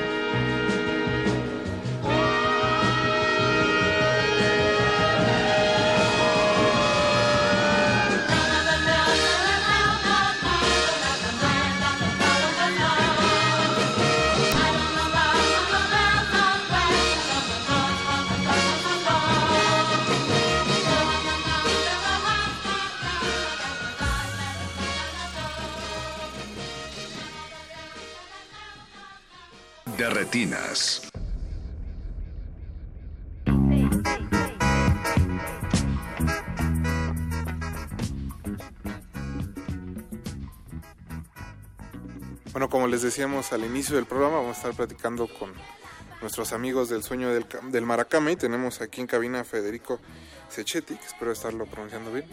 Sí, casi. Casi. Ah, Eh, se pronuncia Chequetti, pero ya, o sea, ya estoy acostumbrado. Como que sí, bueno, el, tour- el sea. tour de prensa es para que descubras otra vez cómo te llamas. Exacto. Y también tenemos a don Antonio Parra. Don Antonio, buenas noches. Buenas noches. Eh, pues cuéntenos un poco cómo fue, Federico, que te acercaste al tema. Tengo entendido que eh, tú tuviste contacto con un maracame antes de empezar a filmar la película. Así es, pues con este señor que está aquí sentado, que es Antonio Parra, pues a él lo conocí en una ceremonia de Hikuri que hizo aquí en Milpalta. Y pues ahí, bueno, ahí nos comimos unos Hikuris, así nos, pues estábamos ahí viendo cosas en el fuego. Y ahí fue cuando se nos ocurrió, y bueno, a él se le ocurrió in- invitarme a la sierra, eh, porque quería que grabara la clausura de la escuela primaria, donde él era padrino y se graduaba su hija. Entonces me dijo, oye, pues tú qué haces esto de cine y así, ¿por qué no te vienes a, a grabar ahí en la escuela primaria? Yo le dije, órale. Y ya me fui para allá, grabamos eso y al día siguiente era la ceremonia del Jicurineira, que es la fiesta del peyote, que es como un ritual que hacen todos los años. Nos dejaron participar y, desde entonces pues dije, órale, está increíble esto. Me encantó la cultura de los Wirrárica y Ujú. entonces pues me nació la idea de hacer una película con ellos. Y bueno, el, y el desarrollo ya de la historia y más ah, como en sí de la película, ¿cómo fue que decidiste abordar justo el tema como de la tradición contra lo nuevo o esta lucha medio entre la costumbre y la obligada como apertura cultural? Pues ahí se nos fue ocurriendo, la verdad. Eh, pasé unas temporadas largas allá en la sierra y me llevé mi compu y me ponía a escribir y pues la historia fue surgiendo poquito a poquito, pues Toño me iba llevando a los lugares sagrados, enseñando tradiciones, yo le preguntaba qué cosas hace un maracame, a lo mejor él ahorita nos puede platicar un poquito, pero pues así fui construyendo la historia a lo largo de varios años que, eh, que nos tomó encontrar el financiamiento y todo eso, pues me dio tiempo ahí de, escribir un guion. Eh, no es la primera vez que vemos en el cine este universo Huichol, ¿no? Pero, ¿cómo darle la vuelta? Ahora en una cuestión de ficción, estamos hablando que también no solo es retratar eh, el día a día, la continuidad de, de este, pues de esta comunidad, ¿no? Ya estamos un poco acostumbrados en el documental, por ejemplo, ¿no? Ver el día a día, sus este, costumbres, frente a las, eh, las ceremonias, sino aquí también es ese choque, ¿no? ¿Cómo darle la vuelta eh, cinematográficamente y visualmente? Pues justamente yo quise hacer una ficción eh, por lo que tú dices, ¿no? Hay documentales excelentes de muchísima factura y, y muy completos, pero pues yo quise aprovechar los elementos de la ficción para hacer una película de aventuras que nos llevara hacia el mundo interior de los personajes, ¿no? Es como un descubrimiento espiritual a través de un, de un viaje. Entonces, eh, la ficción me permitió pues retratar también el lado de los sueños, que eso no lo habíamos visto en, en los documentales. Entonces, pues fue eh, utilizar este recurso para llevarlo a una forma expresiva diferente. Y don Antonio, cuéntenos un poco, imagino que ya vio la película, ¿qué le pareció? Eh, pues como uno no, uno que lo que uno hace, todavía como que, como que pues no, no lo siente. Y eh, la primera vez cuando pues yo la vi en, en- en Morelia, el festival, pues como que- pero ya después sí me da cuenta que, que sí es, que es algo es importante. ¿Y no le dieron ganas de, de pegarle algún zape aquí a Federico? Una- No, ¿Algún asunto de la no, película? No, no, ese fue pues, eh, pues una persona que me salió y creo que en el camino que, que tenía que hacer en la vida, hacer algo. Bueno, Oye, pero sí me dio varios zapes. Sí, es que ¿eh? pregunto porque me dio imagino, más de uno. después de ver la película, que es, es un trabajo en realidad muy colaborativo entre tú y don Antonio. Entonces, ¿cómo fue también ese proceso? ¿Fue complicado? Digo, bueno, por lo que dices, te, te aventaste más de una ceremonia. No, pues varias. Fueron cuatro años de acompañar a Toño a varios lugares sagrados y más que nada fue un proceso de amistad, Ujú. eh, no solo con él, sino con la comunidad. Eh, la verdad yo lo disfruté mucho porque pues descubrí maneras de vivir y maneras de, ser muy diferentes a las que estamos habituados. Y pues una cultura súper generosa, súper hospitalaria, ¿no? que yo creo que si llegas como con una actitud abierta y honesta, te abren las puertas y, y te abren las puertas a, su visión y a su mundo. Presente, ahorita mencionabas de ¿qué hace un maracame? O sea, más allá de que lo que podemos ver en la película, ¿qué hace un maracame? Eh, un maracame es eh, en la comunidad de San Andrés Coamiata, yo creo que hay algunos señores más grandes y, y viene otros. Eh, un maracame cuando es un, su papá es maracame y su hijo tiene que ser también maracame. Yo creo que de su eh, de, de su papá te tiene que dar algo así como que para que él lo tenga. Y pues entre sueño ya por la edad más o menos pues, como de 13, 14, pues ya, ya siente uno lo que, que tiene que hacer. Entonces tiene que ir a, a lugares sagrados y ir a la peregrinación a Wirikuta, mm, pues consumir hikori, ahí es donde te va, te va enseñando. Y el, el maracame es que cura a, a su gente, a- además a, a otras gente que pueda ayudar espiritualmente. Es, es, el maracame es lo que hace. Y por ejemplo, esta, se ve en la película que van a hacer una ceremonia, creo que es a las lomas, bueno, al- alguna colonia, digamos, de clase alta. Esto es bastante común ya para ustedes, digo, como en su cotidiano. Hacer la ceremonia me refiero afuera como del lugar donde radican. Mm, sí, eh, pues unos 10 años, 15 años, pues por aquí ah, algunos sus grupos ya lo están pidiendo, lo estamos haciendo, no nomás que, que hacía una ceremonia que conocimos con Federico y, y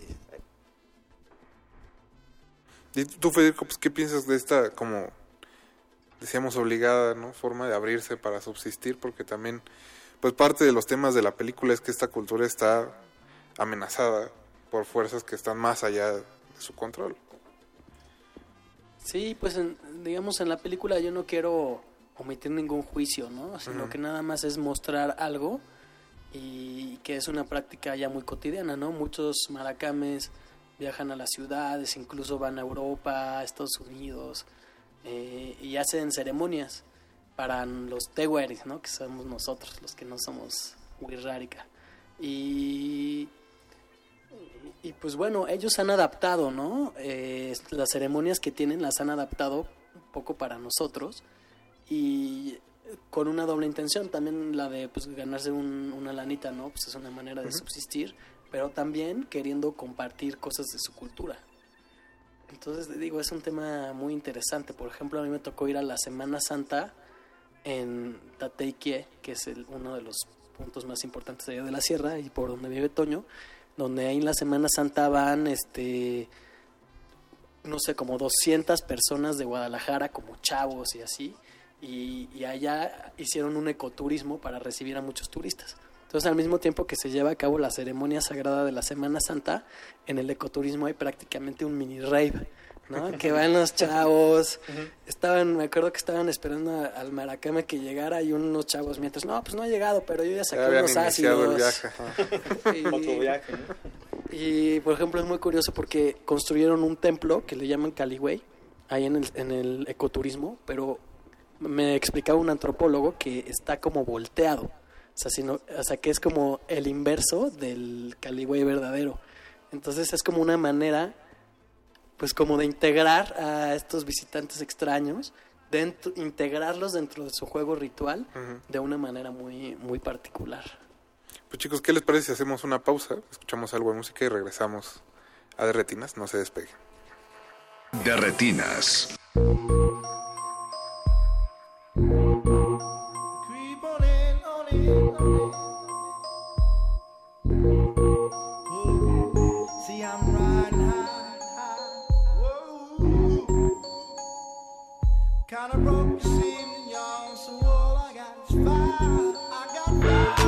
Player, give me some brew and I might just chill. But I'm the type that like to light another joint like Cypress Hill. I still do be spit loogies when I puff on it. I got some bucks on it, but it ain't it. Nevertheless, I'm hella fresh, rolling joints like a cigarette. So pass it across the table like ping pong. I'm gone, beating my chest like King Kong. It's on, wrap my lips around the 40. And when it comes to getting another stogie, fools all kick in like Shinobi. Only ain't my homie to begin with. It's too many heads to be. Probably let my friend hit bit. Unless you pull out the fat crispy. Five dollar bill on the real before it's history. Cause fools be having them vacuum lungs. And if you let them hit it for free, you hella dumb. Dum dum. I come to school with a Taylor on my earlobe. Avoiding all the flick teasers, skeezers, and weirdos. Got me throwing off the land like where the bomb at. Give me two bucks, you Suck up the dank like a slurpee. The serious bomb will make a nigga go delirious like Eddie Murphy. I got more growing pains than Maggie. Cause homies snag me to take the dank out of the bag.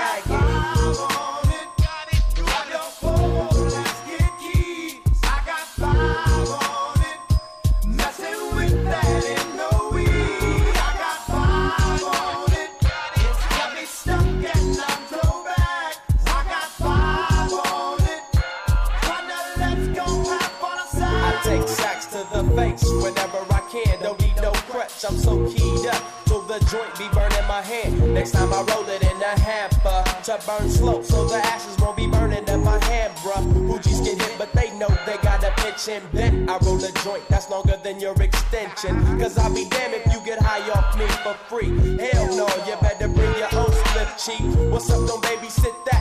Better pass the joint. Stop hitting cause you know you got asthma.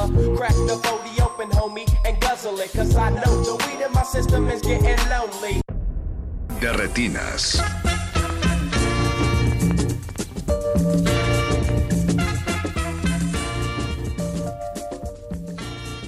Ya estamos de vuelta en Resistencia Modulada en el 96.1 FM de Radio UNAM y vamos a seguir hablando del sueño del Maracame, Eh, ahora nos acompañan en cabina Pax- Pascual Félix Hernández e Inocencio de la Cruz Domínguez, que son parte del equipo de actores de la película. Chicos, buenas noches.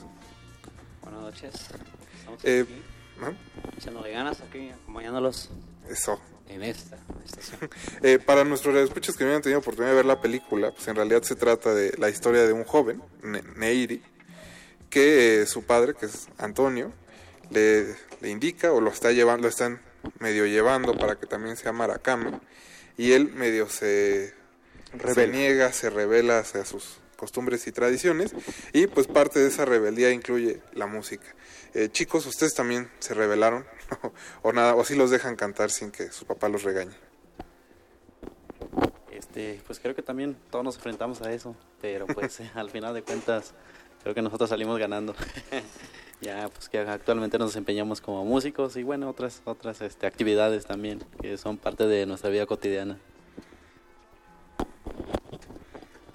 Pues sí, a veces, pues cuando, cuando, no, cuando no se puede y quieren que uno esté por ahí, pues uno, hace sus berrinches. Eso. Y pues cuéntenos cómo, cuál fue su experiencia al trabajar en la película y sobre todo al conjuntar pues estas dos cosas, ¿no? Que es su pasión por la música y ahora demostrarlo a cuadro. Pues una experiencia muy bonita porque pues no me imaginaba yo por mi parte de participar en una película y, y pues la verdad, increíble estar viviendo esto. En mi caso, pues creo que desde niño era algo que soñaba, este, puesto que veía películas yo, este, películas antiguas, igual escuchaba películas, este, o novelas por vía radio, y ya yo me imaginaba, pues como, este, si fuera el protagonista, y ya, pues se presentó a través de la música, este, mostrar algo, algo de lo que me gustaba hacer. Y ya posteriormente, pues se dio la oportunidad de participar en la película, pues agradecerle al director Federico, este, que a través de un casting, pues, este, eh, fuimos varios de los compañeros seleccionados. Y pues eh, fue algo, algo, algo, algo bonito para nosotros, este, del cual también aprendimos mucho, puesto que este, conocimos más sobre, este, la, sobre la industria de la, de la cinematografía. Y ah, igual, al igual mezclado con la música, sobre todo porque esta, esta película, El sueño del maracame, está tomando mucho lo que es la cultura wixárika, al igual la música también, que ah, eh, eh, en las comunidades nosotros este, eh, producimos. Y pues súper, súper contentos. Y Federico, tengo entendido también que pues todo el trabajo es en realidad con gente de la comunidad, todos los actores. ¿Cómo fue trabajar con ellos y por qué decidiste que bueno fueran los de ahí los que aparecieran a cuadro? Bueno, porque pensé que la única manera de hacer un retrato vivo de la cultura wixárika pues era trabajar con ellos y mostrar los distintos aspectos, ¿no? No solo el lado sagrado de los maracames, sino que, por ejemplo, con estos chicos fue un proceso muy padre porque también son una faceta de la cultura que no es tan conocida, pero pues hay muchos chavos que tienen bandas de música, hay mucho talento ahí y por ejemplo, el, este casting lo hice a través de YouTube porque yo estaba buscando en las comunidades y como que no encontraba a la gente que yo estaba buscando. Y luego me di cuenta que en YouTube hay muchos muchos videos que ellos hacen, ellos producen con sus propios medios y graban y están geniales, la verdad están súper divertidos y entonces así fue como di con estos chicos y, al final al final conformamos una banda bueno hicimos ahí un, un mix ¿no? de, de varias bandas y agarré a, a estos chavos y fue un proceso muy muy divertido En- entre los actores, además de la comunidad, pues hay también actores profesionales, en el caso de Mariana Treviño, por ejemplo. ¿Cómo fue esta, pues esta mezcla y esta selección? ¿Cómo, ¿También fue una cuestión de casting? ¿Ya habías visto su trabajo? ¿Cómo fue en ese caso? Sí, y, y también hicimos un casting con Isabel Cortázar. Ella hizo el casting de todos los actores profesionales, digamos. Y yo me eché el casting junto con un amigo, Heriberto Buendía. Nos echamos varias semanas de casting allá en la sierra. Y al final, pues fue cuestión de conjuntar los dos mundos. También, eh, chicos, en la película Nieri tiene problemas porque su papá le dice que, que debe cantar solo para lo sagrado, digamos. Eh, en, en el caso de la música que hacen ustedes cotidianamente o que hacen como para, pues para vender y eh, en ese sentido, también tiene que ver con, eh, con este lado religioso de su comunidad o es música independientemente independiente de eso? Las dos cosas, este, como le comentaba, este, en mi caso, este, produzco música en mi lengua materna, que es wixárika, pero también este, produzco música lo que es este, de otros de otras agrupaciones, pop, reggaetón, eh, de bandas, eh, música mexicana. Este, en sí este, es algo, algo un poquito más eh, a- eh, apartado a lo tradicional, a lo tradicional. Pero nosotros por respeto como jóvenes y como este, pertenecientes a la, a la comunidad wixárika, teníamos que hacer algo también, este, pues decir, no, pues es que no estamos despreciando este, nuestra cultura, simplemente estamos haciendo algo nuevo, pero que pues este, también puede llevar este, lo, nuestro origen.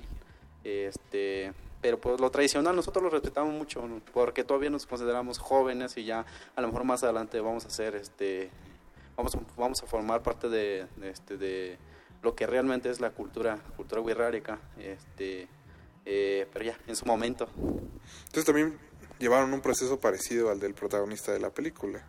Sí, exactamente, exactamente, pero pues este, ah, al final de cuentas, posiblemente los familiares comprendieron, este, ok, pues ustedes ha- hagan lo que tienen que hacer, pero no se olviden de dónde provienen ustedes. ¿Y los escuchas dónde los pueden escuchar si tienen curiosidad como de la música? Sí, claro que sí. Este, nuestras redes sociales, en mi caso, mi grupo se llama Pasión Wixárika, este es música regional wixárika. Eh, nos pueden encontrar en nuestro canal, como bien lo decía el director, en, este, en YouTube, eh, como Pasión Wixárika. Este, igual en nuestra página de Facebook, este, igual como Pasión Wixárika. Ahí están publicados nuestros temas. Y bueno, Federico también, pues pasaron, estábamos comentando antes de entrar al aire, como casi cuatro años desde que estrenaron la película en Morelia. ¿Cómo ha sido también este proceso de que viven muchas películas donde imagino ya estás haciendo otra porque ha pasado suficiente tiempo como para que estés dando ese paso? Híjole, pues es que es como una batalla que nunca acaba, ¿no? O sea, de escribir el guion, conseguir financiamientos, filmar, postproducción. Luego viene una batalla que no esperaba que fuera tan dura, que es esto de la distribución. Nos tardamos casi tres años en, desde Morelia hasta ahora. Y pues seguramente la batalla sigue ahora para cobrar regalías. no sé, no, no le veo fin. Pero pues bueno, pues es... eh, pues digamos que son los retos que tenemos que pasar los cineastas con este tipo de producciones más alternativas en México. ¿no? Eh, ¿Qué día se estrena la película? Se estrena este viernes 17 de mayo. Los invitamos a que vayan a verla y que la recomienden y que corran la voz si les va gustando. La verdad es que es una película muy amena, de aventuras, muy divertida y que aparte les va a llevar a un mundo que no todos nosotros conocemos. Y eh, para checar horarios, redes sociales. Pues consulten su cartelera, redes sociales, Machete Cine, en, en todas. Y pues chequen su cartelera. Perfecto, pues Federico, muchas gracias por haber venido esta noche. Mucha suerte en el estreno. También muchas gracias a Inocencio de la Cruz Domínguez y a Pascual Félix Hernández. Nosotros vamos a seguir en Derretinas. No se despeguen.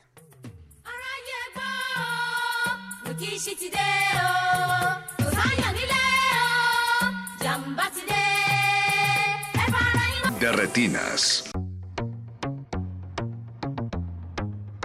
Can't ball in a life, man. Go on with it, go on with it. Yo, easy. Are you kidding me? To us, mm, yeah. So we are coming in with a force, yeah. Blessings we are reap we coursing on full. Oh, we rise and boast. Yeah, we give thanks like we need it the most. We have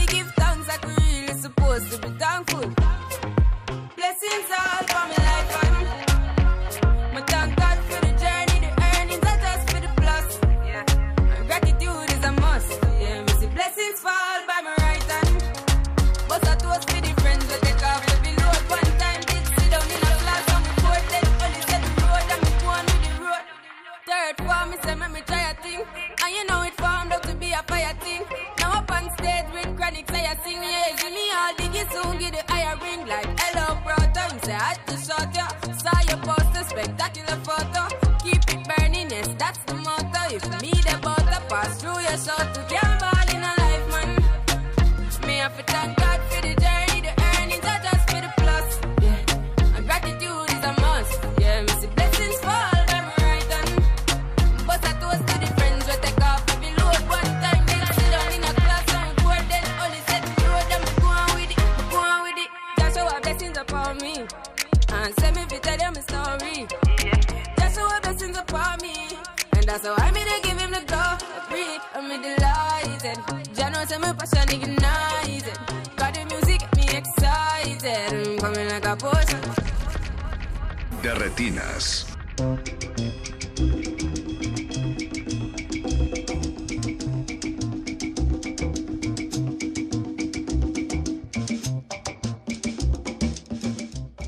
Ya estamos de vuelta en el 96.1 FM de Radio UNAM, esto es de Retinas, y acabamos de escuchar Toast de Coffee, que es también parte del soundtrack de Nosotros, la nueva película de Jordan Peele, como les comentábamos al inicio del programa, y otra cosa que les comentamos al inicio es que pasando a la media hora íbamos a tener a Luna Marán aquí en cabina para hablar de su documental El Tío Jim, que se presenta en Ambulante, gira de documentales, y pues, Luna, buenas noches. Muy buenas noches a todos ¿Cómo y a estás? todas que nos estén escuchando.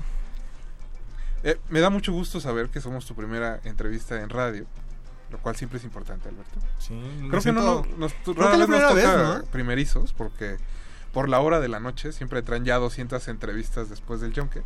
Ya con la cara ya toda descompuesta, Eso sí. cansados, ya no saben ni qué decir. Pero qué bueno que es la primera de, de la noche y la primera, pues oficial en radio. Qué Tan, bueno. tan, tan, tan. Hay que Eh, ponernos a la altura, ¿eh, Rafa? Eso sí. Oye, sí. Luna, pues cuéntanos un poco. eh, la película es sobre tu papá, sobre tu familia y sobre tu comunidad. Eres de Guelatao, en Oaxaca. Entonces, ¿cómo fue que... Sí, que decidiste hacer un documental sobre tu familia? Preguntamos, porque eh, Alberto y yo tenemos la noción de que hay bastantes documentales que empiezan, ¿no? Los, digamos, los directores mexicanos gustan de empezar su carrera analizando a su familia. en tu caso, ¿por qué fue? Em, híjole, es que la verdad es que o sea, yo pensé que cuando empecé a, a- a estudiar cine, pensé que esa iba a ser mi tesis. O sea, según yo tenía todo muy claro en la vida y entonces sabía que iba a terminar con una tesis que era un documental y que iba a ser sobre mi padre, ¿no? Y creo que esta como seguridad venía un poco de haber crecido como en un contexto muy, muy especial y de una necesidad eh, muy fuerte de poder hacer imagen de esa familia rarita o de ese universo rarito, eh, porque pues creciendo eh, viendo televisión y viendo telenovelas, pues eh, digamos es una cosa muy esquizofrénica ver como que lo que hay en la televisión y lo que está en tu casa y, en tu pueblo no tienen nada que ver, ¿no? Entonces sí hay como una necesidad muy fuerte de, de hacer el- la película en ese ejercicio como de construir el espejo que nos permita vernos, pues, ¿no? De- es como una cosa tal vez como muy absurda, pero como de hacer tangible eh, lo que yo he vivido y de alguna manera eh, compartir también eso, pues, ¿no? O sea, creo que como que sí he tenido como mucho privilegio de crecer en un lugar este muy especial como lo es Guelatao, pues. ¿no? Eh, en donde ha habido una historia de medios de comunicación, donde en los noventas, en el 94 habíamos- teníamos una, un canal de televisión. Entonces, también el documental es un gran pretexto para recuperar todo ese material de archivo y ponerlo otra vez en la pantalla grande, ya como una segunda generación de cineastas, ¿no?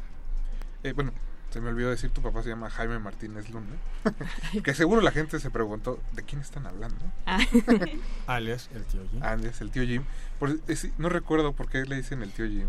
No se menciona, No, de hecho, Más bien, ¿no? ajá, no lo dicen en la película. ¿Por qué se- por- lo dejamos para las entrevistas. Ah, Eso, sí, sí, no era, era plan con maña. Sí, claro, si no luego qué van a preguntar en las Exacto, entrevistas. pues cuéntanos. Ah, No, eh, pues eh, mi papá es este, eh, pues es antropólogo, digamos, de, de escuela, ¿no? Este, pero desarrolló una carrera musical y además eh, ha, ha- ha sido pionero en, en, en poder teorizar sobre algo que se le ha llamado comunalidad, que ellos lo han llamado comunalidad, em, pero que es una forma de vida, es una cosa muy muy concreta, es práctico, o sea, no es un- no es choro, o sea, digo, ellos lo han teorizado y han echado choro, ¿no? Pero es una es una cosa práctica, pues, ¿no? Y entonces ha dedicado a eso y entonces ha tenido como eh, una experiencia de vida eh, muy amplia en el sentido que en los 80 le tocó hacer eh, participar en un, profe- un proceso de recuperación de los recursos forestales en la región y en ese sentido como estar como haciendo activismo digamos no eh, y un activismo que además, digamos que ese movimiento logró ser positivo y es de, los casos históricos, digamos, donde las comunidades recuperan la posesión de los recursos forestales, ¿no? Luego, en vez de dedicarse a la política, decide como irse como al, al universo como de la música, que era realmente lo que siempre le apasionaba, y empezó a trabajar procesos de creación colectiva con niños y niñas, ¿no? En comunidades, haciendo canciones, ¿no? Y eso le llevó a, hacer- a fundar eh, la primera radiofusora indígena en la región, después la primera radio comunitaria y eh, un, un canal de televisión, ¿no? Hombre bastante movido. y movidito, no, hombre, sí, sí, sí. Pues no quedó de cualquier forma claro porque el Ah, sí. Perdón, Luna, pero es que sí. Que qué bueno que me- que- que- bueno que- ahí.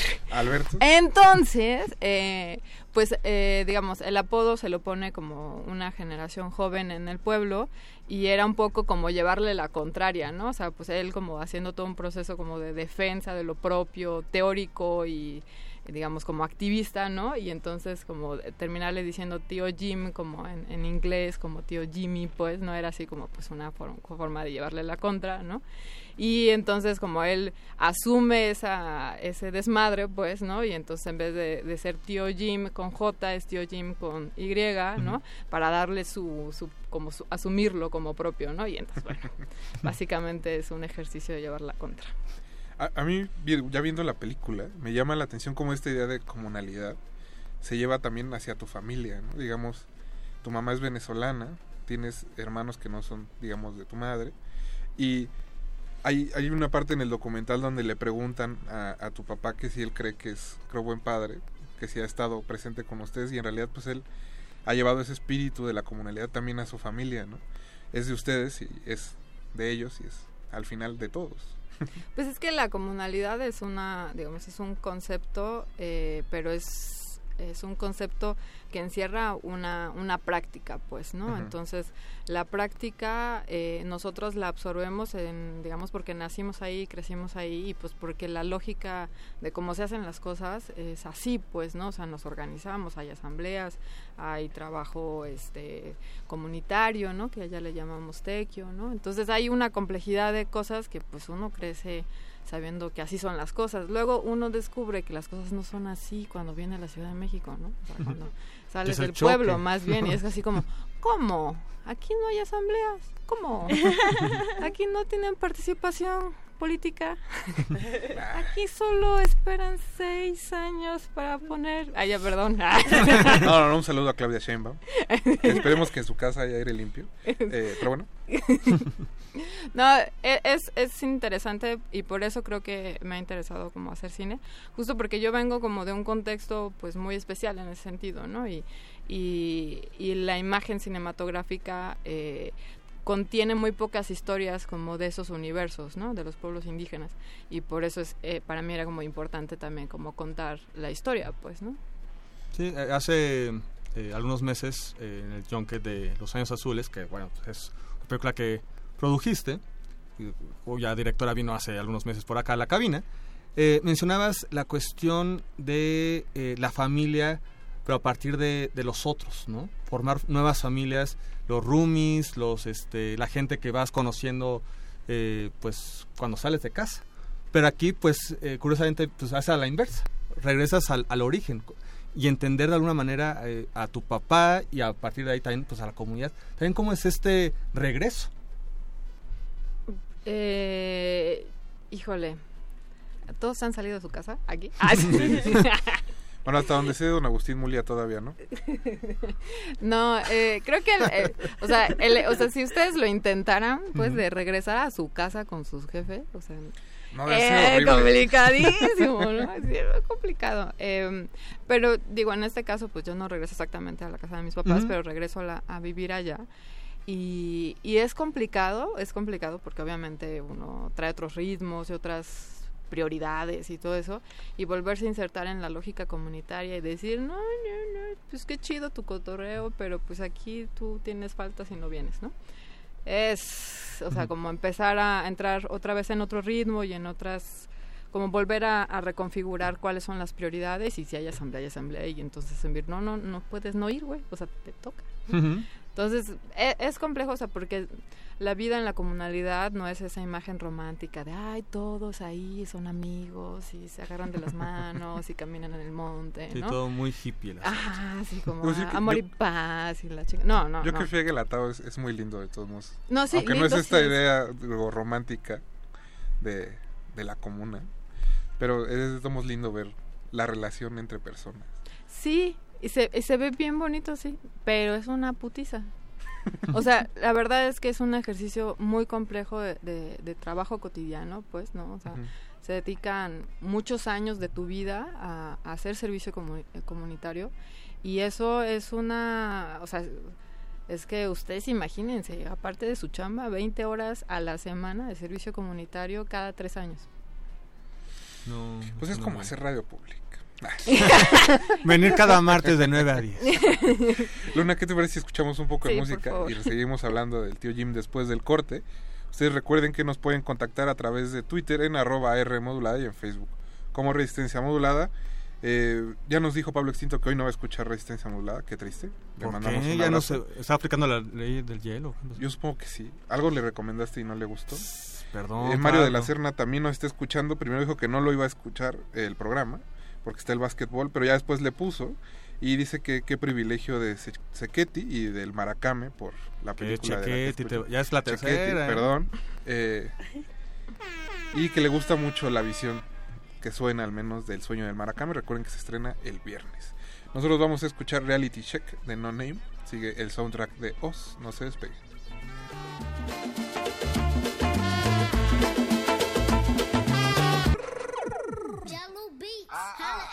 De retinas.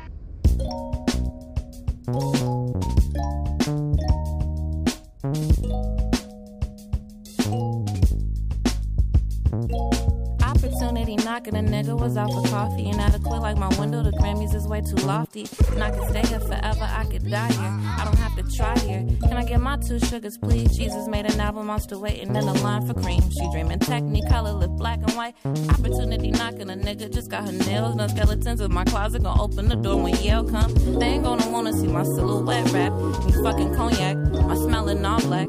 Mississippi vagabond. Granny gon' turn up in her grave and say my granny really was a slave for this. All your incompleted similes and pages ripped. You know they whipped us niggas. How you afraid to rap it? You up to heaven after so we can freedom now. Ain't no ocean floor when you can be a Jesus now. Don't feel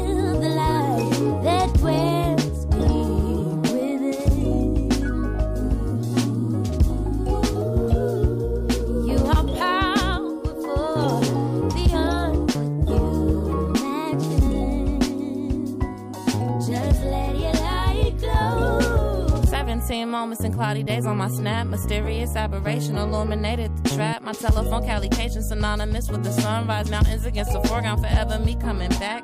I ain't gonna cry the last time I leave my Chicago. 24 in LA, Mojo teaching me how to drive. Whole world inside my rearview, this feeling me so alive. This feeling me so alive. Enjoy the joyride. Opportunity knocking, it's finally time to answer. The doorbell was only broken cause Auntie was fighting cancer. And cigarettes on my mantle keep calling me by my first name. Loving me when I'm lonely, pretending they really know me. Don't feel the light that dwells deep baby.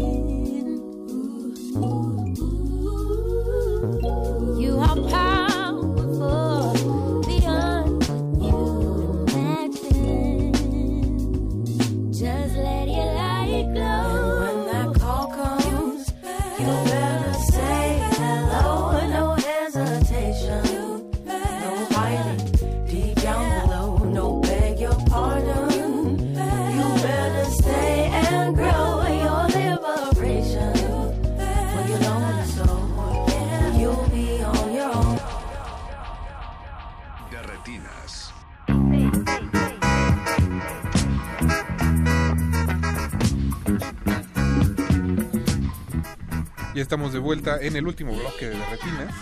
Como les decíamos, estamos platicando con Luna Marán y sobre su documental El Tío Jim, que se presenta en Ambulante. Ojalá hayan podido verlo el fin de semana. Creo que todavía hay una función mañana. ¿Mañana? Quedan Ah, dos, eh, mañana a las ocho y media en el Get It y el jueves en Plaza Carson. ah, está. O que hayan llevado el viernes a su mamá a ver la película. Que eso hubiera sido un buen plan. Pues no, porque es el papá. Tú no cumpliste, Alberto. pero pues sí, perdón. No, pero bueno, ya que estamos en ese tema, digo, la película se llama El tío Jim, pero me parece que es en realidad sobre dos personas, tanto de tu padre como de tu madre. ¿Cómo, cómo tomaron ellos también este proceso de, pues, de entrar al documental y ser, de cierto modo, también hacedores del mismo? Sí, bueno, hay que empezar diciendo que no es un documental clásico, en el Ujú. sentido que es un documental colaborativo, donde los personajes, en este caso mi familia, eh, tomaron decisiones estéticas, narrativas, estructurales de, de la película, ¿no? Tanto antes de, de los rodajes que se Ujú. tuvieron, que se diseñaron a partir de esa lluvia de ideas que, eh, que ellos dieron, y después en el montaje, ¿no? Haciendo revisión corte tras corte de, de lo que se estaba viendo, ¿no? ¿Cómo lo recibieron? Yo siento que muy bien, o sea, creo que también de verdad creo que no había otra forma también como de hacerlo. O sea, sería como muy absurdo, yo siento pues, como desaprovechar la oportunidad de, de en vez de contar como mi idea y mi punto de vista, pues eh, asumir que era una película en donde podían coexistir varios puntos de vista y eso permitía complejizar a cada uno de los personajes, ¿no? Y mostrar un poquito más caras, ¿no? Mencionabas hace rato que, entre otras cosas, eh, es pretexto un poco también el documental para rescatar la memoria un poco de, de tu comunidad, eh, la memoria audiovisual, ¿no? El, el radio, este, pues todas este, estos videos. ¿Cómo fue esta investigación, este rescate también para lo que vemos en el documental? Pues se hizo como en dos fases. Ves que es mucho material de archivo, de hecho. Sí, me, me supongo que es sea, apenas una que- pequeña parte. ¿no? Sí, entonces como que trabajamos un poco como de como, como del presente hacia atrás. Entonces como que lo que hicieron las editoras fue como seleccionar como lo que había de los últimos años y ya que teníamos un, unas estructuras más avanzada, entonces ya ubicar, bueno, necesitábamos qué tipo de material de archivo realmente necesitábamos para buscar específicamente y no volvernos locas.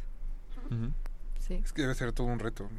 Además de revivir ciertas como memorias familiares, porque creo que parte de la película también es redescubrir qué pasó con tu familia. No porque haya una catástrofe, digamos, pero como hacer una especie de autopsia hacia qué los llevó al momento en que está retratando la película. Sí, es un- una película de proceso y pues, es como ese ejercicio como de, de investigación, ¿no? De, de qué pasó en, en ciertos momentos de, de la vida de la familia, ¿no? Eh, y Luna, pues no sé qué, cómo recibió la película la gente en ambulante. Nos dice que la sala estaba llena, lo cual es bastante bueno. Sobre todo porque había contingencia. Sin que no sé que supiéramos. por Y era este, no, yo estoy como muy contenta con, con la plataforma de, de exhibición de Ambulante y la verdad es que felicito realmente al proyecto. Eh, porque pues estuvimos en ocho estados de la República, eh, pudimos estrenar la película en Jalapa con lleno total. Eh, y luego Puebla, Querétaro, eh, Jalisco, Oaxaca, donde además tuvimos la oportunidad como de abrir el festival allá este y lograr el lleno también. Entonces, eh, pues ya llegamos como al emblemática, a la emblemática Cineteca Nacional a cumplir el rito de paso y, y la verdad es que estamos muy contentos eh, de, de la reacción con el público. Yo tengo que aceptar que estoy como un poco sobrepasada como de... No pensé que la gente iba a reaccionar de, la forma que está reaccionando, que es una, una forma como eh, muy, muy emocional, siento. O sea, como que nunca me imaginé eh, que la película iba a mover tantas fibras o, o de esas maneras, ¿no? Y este y para mí es como, como muy eh, o sea me sorprende pues no o sea como yo yo tenía muy claro que yo quería que la gente se riera en la película pues no y, y eso sí sucede no pero no me imaginaba que podía como generar emociones tan complejas no a veces no y también como lo, lo, lo brutal un poco es darse cuenta que una historia que es tan íntima también es súper universal, ¿no? O sea, yo que me sentía como tan en particular y no sé qué, o sea, como llegar al- a, a a las salas y darte cuenta que en cada sala, no manches, hay una cantidad de gente que tiene una historia, o sea, casi idéntica a la tuya. Sí, o sea, y, y es muy cabrón eso, o sea, es dar, wow, es como Neta. Ay, ay, No, tan- es que hay momentos donde creo que, por ejemplo, cuando él, cuando tu papá habla de su padre, ¿no? Y, y medio a, a cuadro se da, le cae el 20 de por qué es como es. creo que eso es algo que, que a todo mundo le puede, o sea, se puede sentir identificado. Sí. No, y, es- y eso es como canijo. Y además en varias eh, ciudades, ¿no? Como mencionas, ¿no? Supongo que esas son unas reacciones de descubrir eh, varios tíos Jim, ¿no? Ha sido en diferentes paradas de la, de la ruta de, de ambulante, ¿no? Sí, hay, hay mucha gente que ha agradecido como la película y este que se me hace algo como no sé si le pasa a todos los directores y yo me estoy sintiendo muy especial tal vez sí pero eh, como muy agradecida de de que el documental les, sí les reflejara cosas como de su, de su vida y, y también yo siento que hay una mm, como una emoción de sentir esta cosa como de sentir una familia distinta y, y decir ay mi familia así también es también es rarita pues no y, y, y de agradecerlo. Y es que para mí eso, digamos, forma parte como de estas cosas que, que son urgentes y, y, digamos, eh, urgentes eh, de construir, de, de complejizar, que es eh, la representación diversa de las familias, de las mujeres, de los indígenas, ¿no? O sea, como que estamos tan llenos de clichés de cómo tiene que ser tu mamá y tu papá y de cómo tienen que, la, la, que es muy jodido. Y, y, y, y, y el cine en ese, en ese sentido, pues sí tiene mucha responsabilidad de demasiados traumas que nos ha, o sea, que nos hemos generado o sea, por, por las lógicas, eh, por las narrativas hegemónicas, ¿no? Sí, que hay como una responsabilidad de tener este modelo, ¿no? Sí. Un poco de tiene que ser perfecto, frente tiene que ser grandes padres, ¿no? De Sí. repente muy responsables, eh, dando esas grandes lecciones de vida y de repente pues es que no es así. ¿no? Más allá de que sí, obviamente hay ese contacto con tu papá y lo que sea, o bueno, en general nuestros padres, pero no, pues no son perfectos. Sí, y creo que una de las cosas que, que tiene la película es justamente que mm, está hecha de tal forma por, por la, el conjunto de voces que la hicieron que no hay una mirada este como moralista pues no como en torno al accionar de alguno o de otro no y creo que eso también se puede agradecer mucho no porque nos ha tocado, ah, yo soy papá, yo soy mamá, yo soy no sé qué, no sé qué, o mi papá, o mi tío, mi sobrino. Y, y todos nos colocamos, digamos, como, con, como empatizamos con algunos personajes, ¿no? Ya, nos, ya les ha tocado a mis papás que una señora le- les reclamó, ay, usted no se la merece, no sé qué, ¿no? Aquí la tenemos. Ah, decir quién es. No. Sorpresa, sorpresa. Este, pero es, es, es muy fuerte y la verdad es que, o sea, yo me siento así como, como bien novata, pues, ¿no? Como decir, wow, o sea, esta cosa sí es bien poderosa, ¿no? O sea, a mí me impresiona, pues, que, que la gente esté viendo tantas cosas en la peli, pues, ¿no?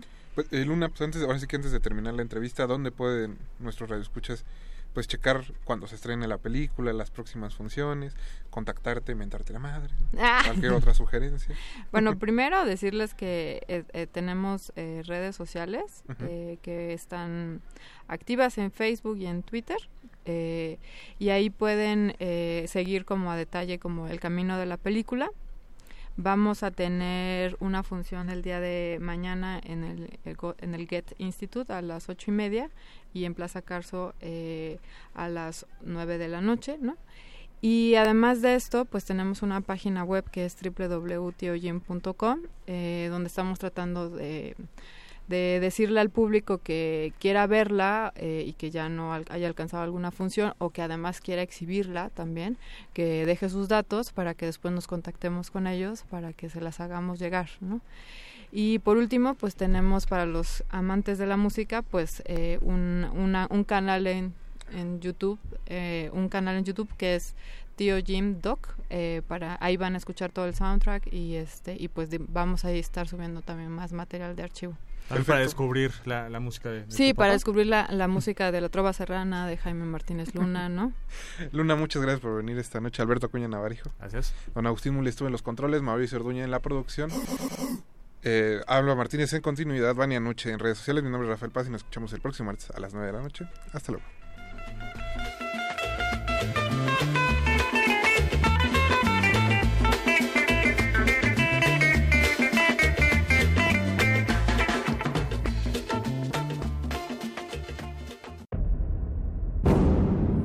Antes de continuar tu camino, recuerda, no hay películas sin defectos. Si los buscas, te convertirás en crítico de cine.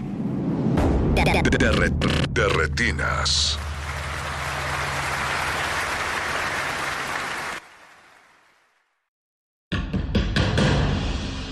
Como dijo el sabio Playlist Zoo, el viaje de las mil canciones empieza siempre con la primera reproducción.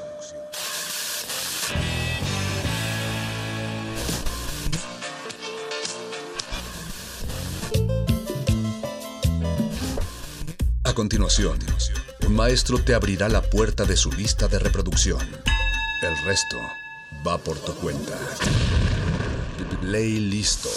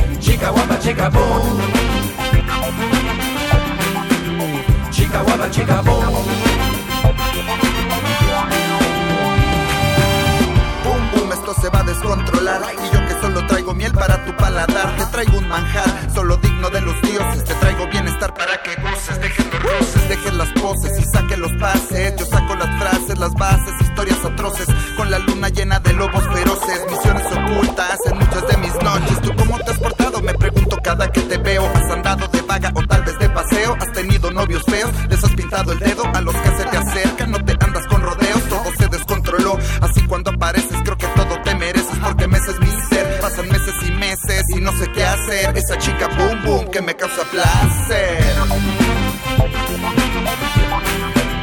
Chica guapa, chica boom. Chica guapa, chica boom. Chica guapa, chica boom.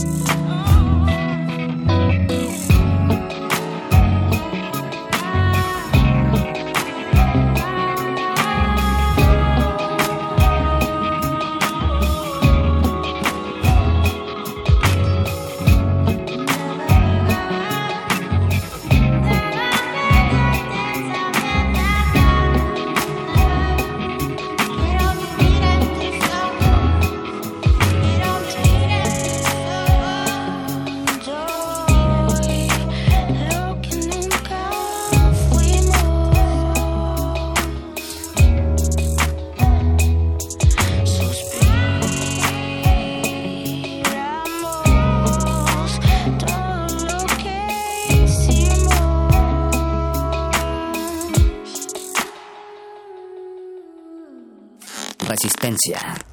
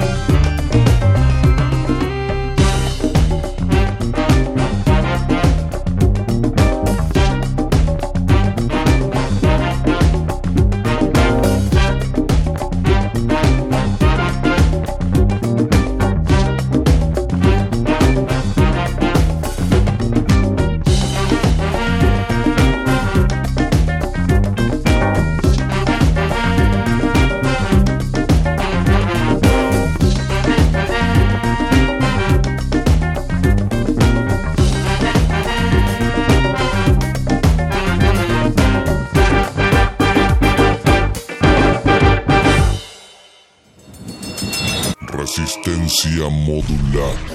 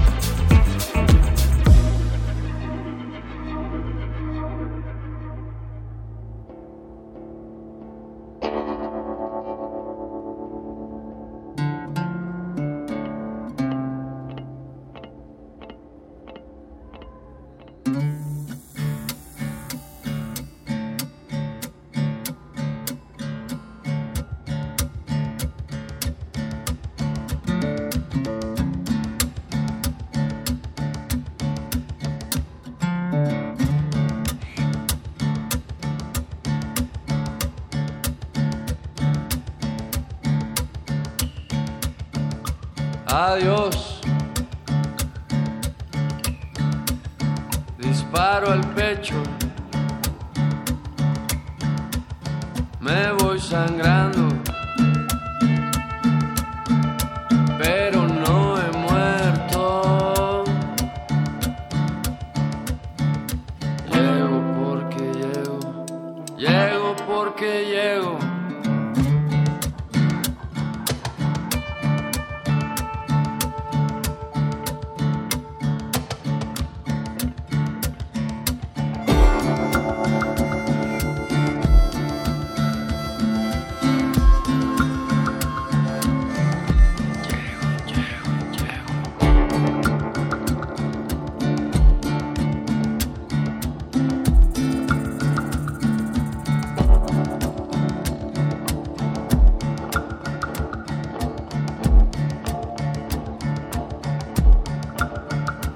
Adiós. La nada nos agotó. Me está clavando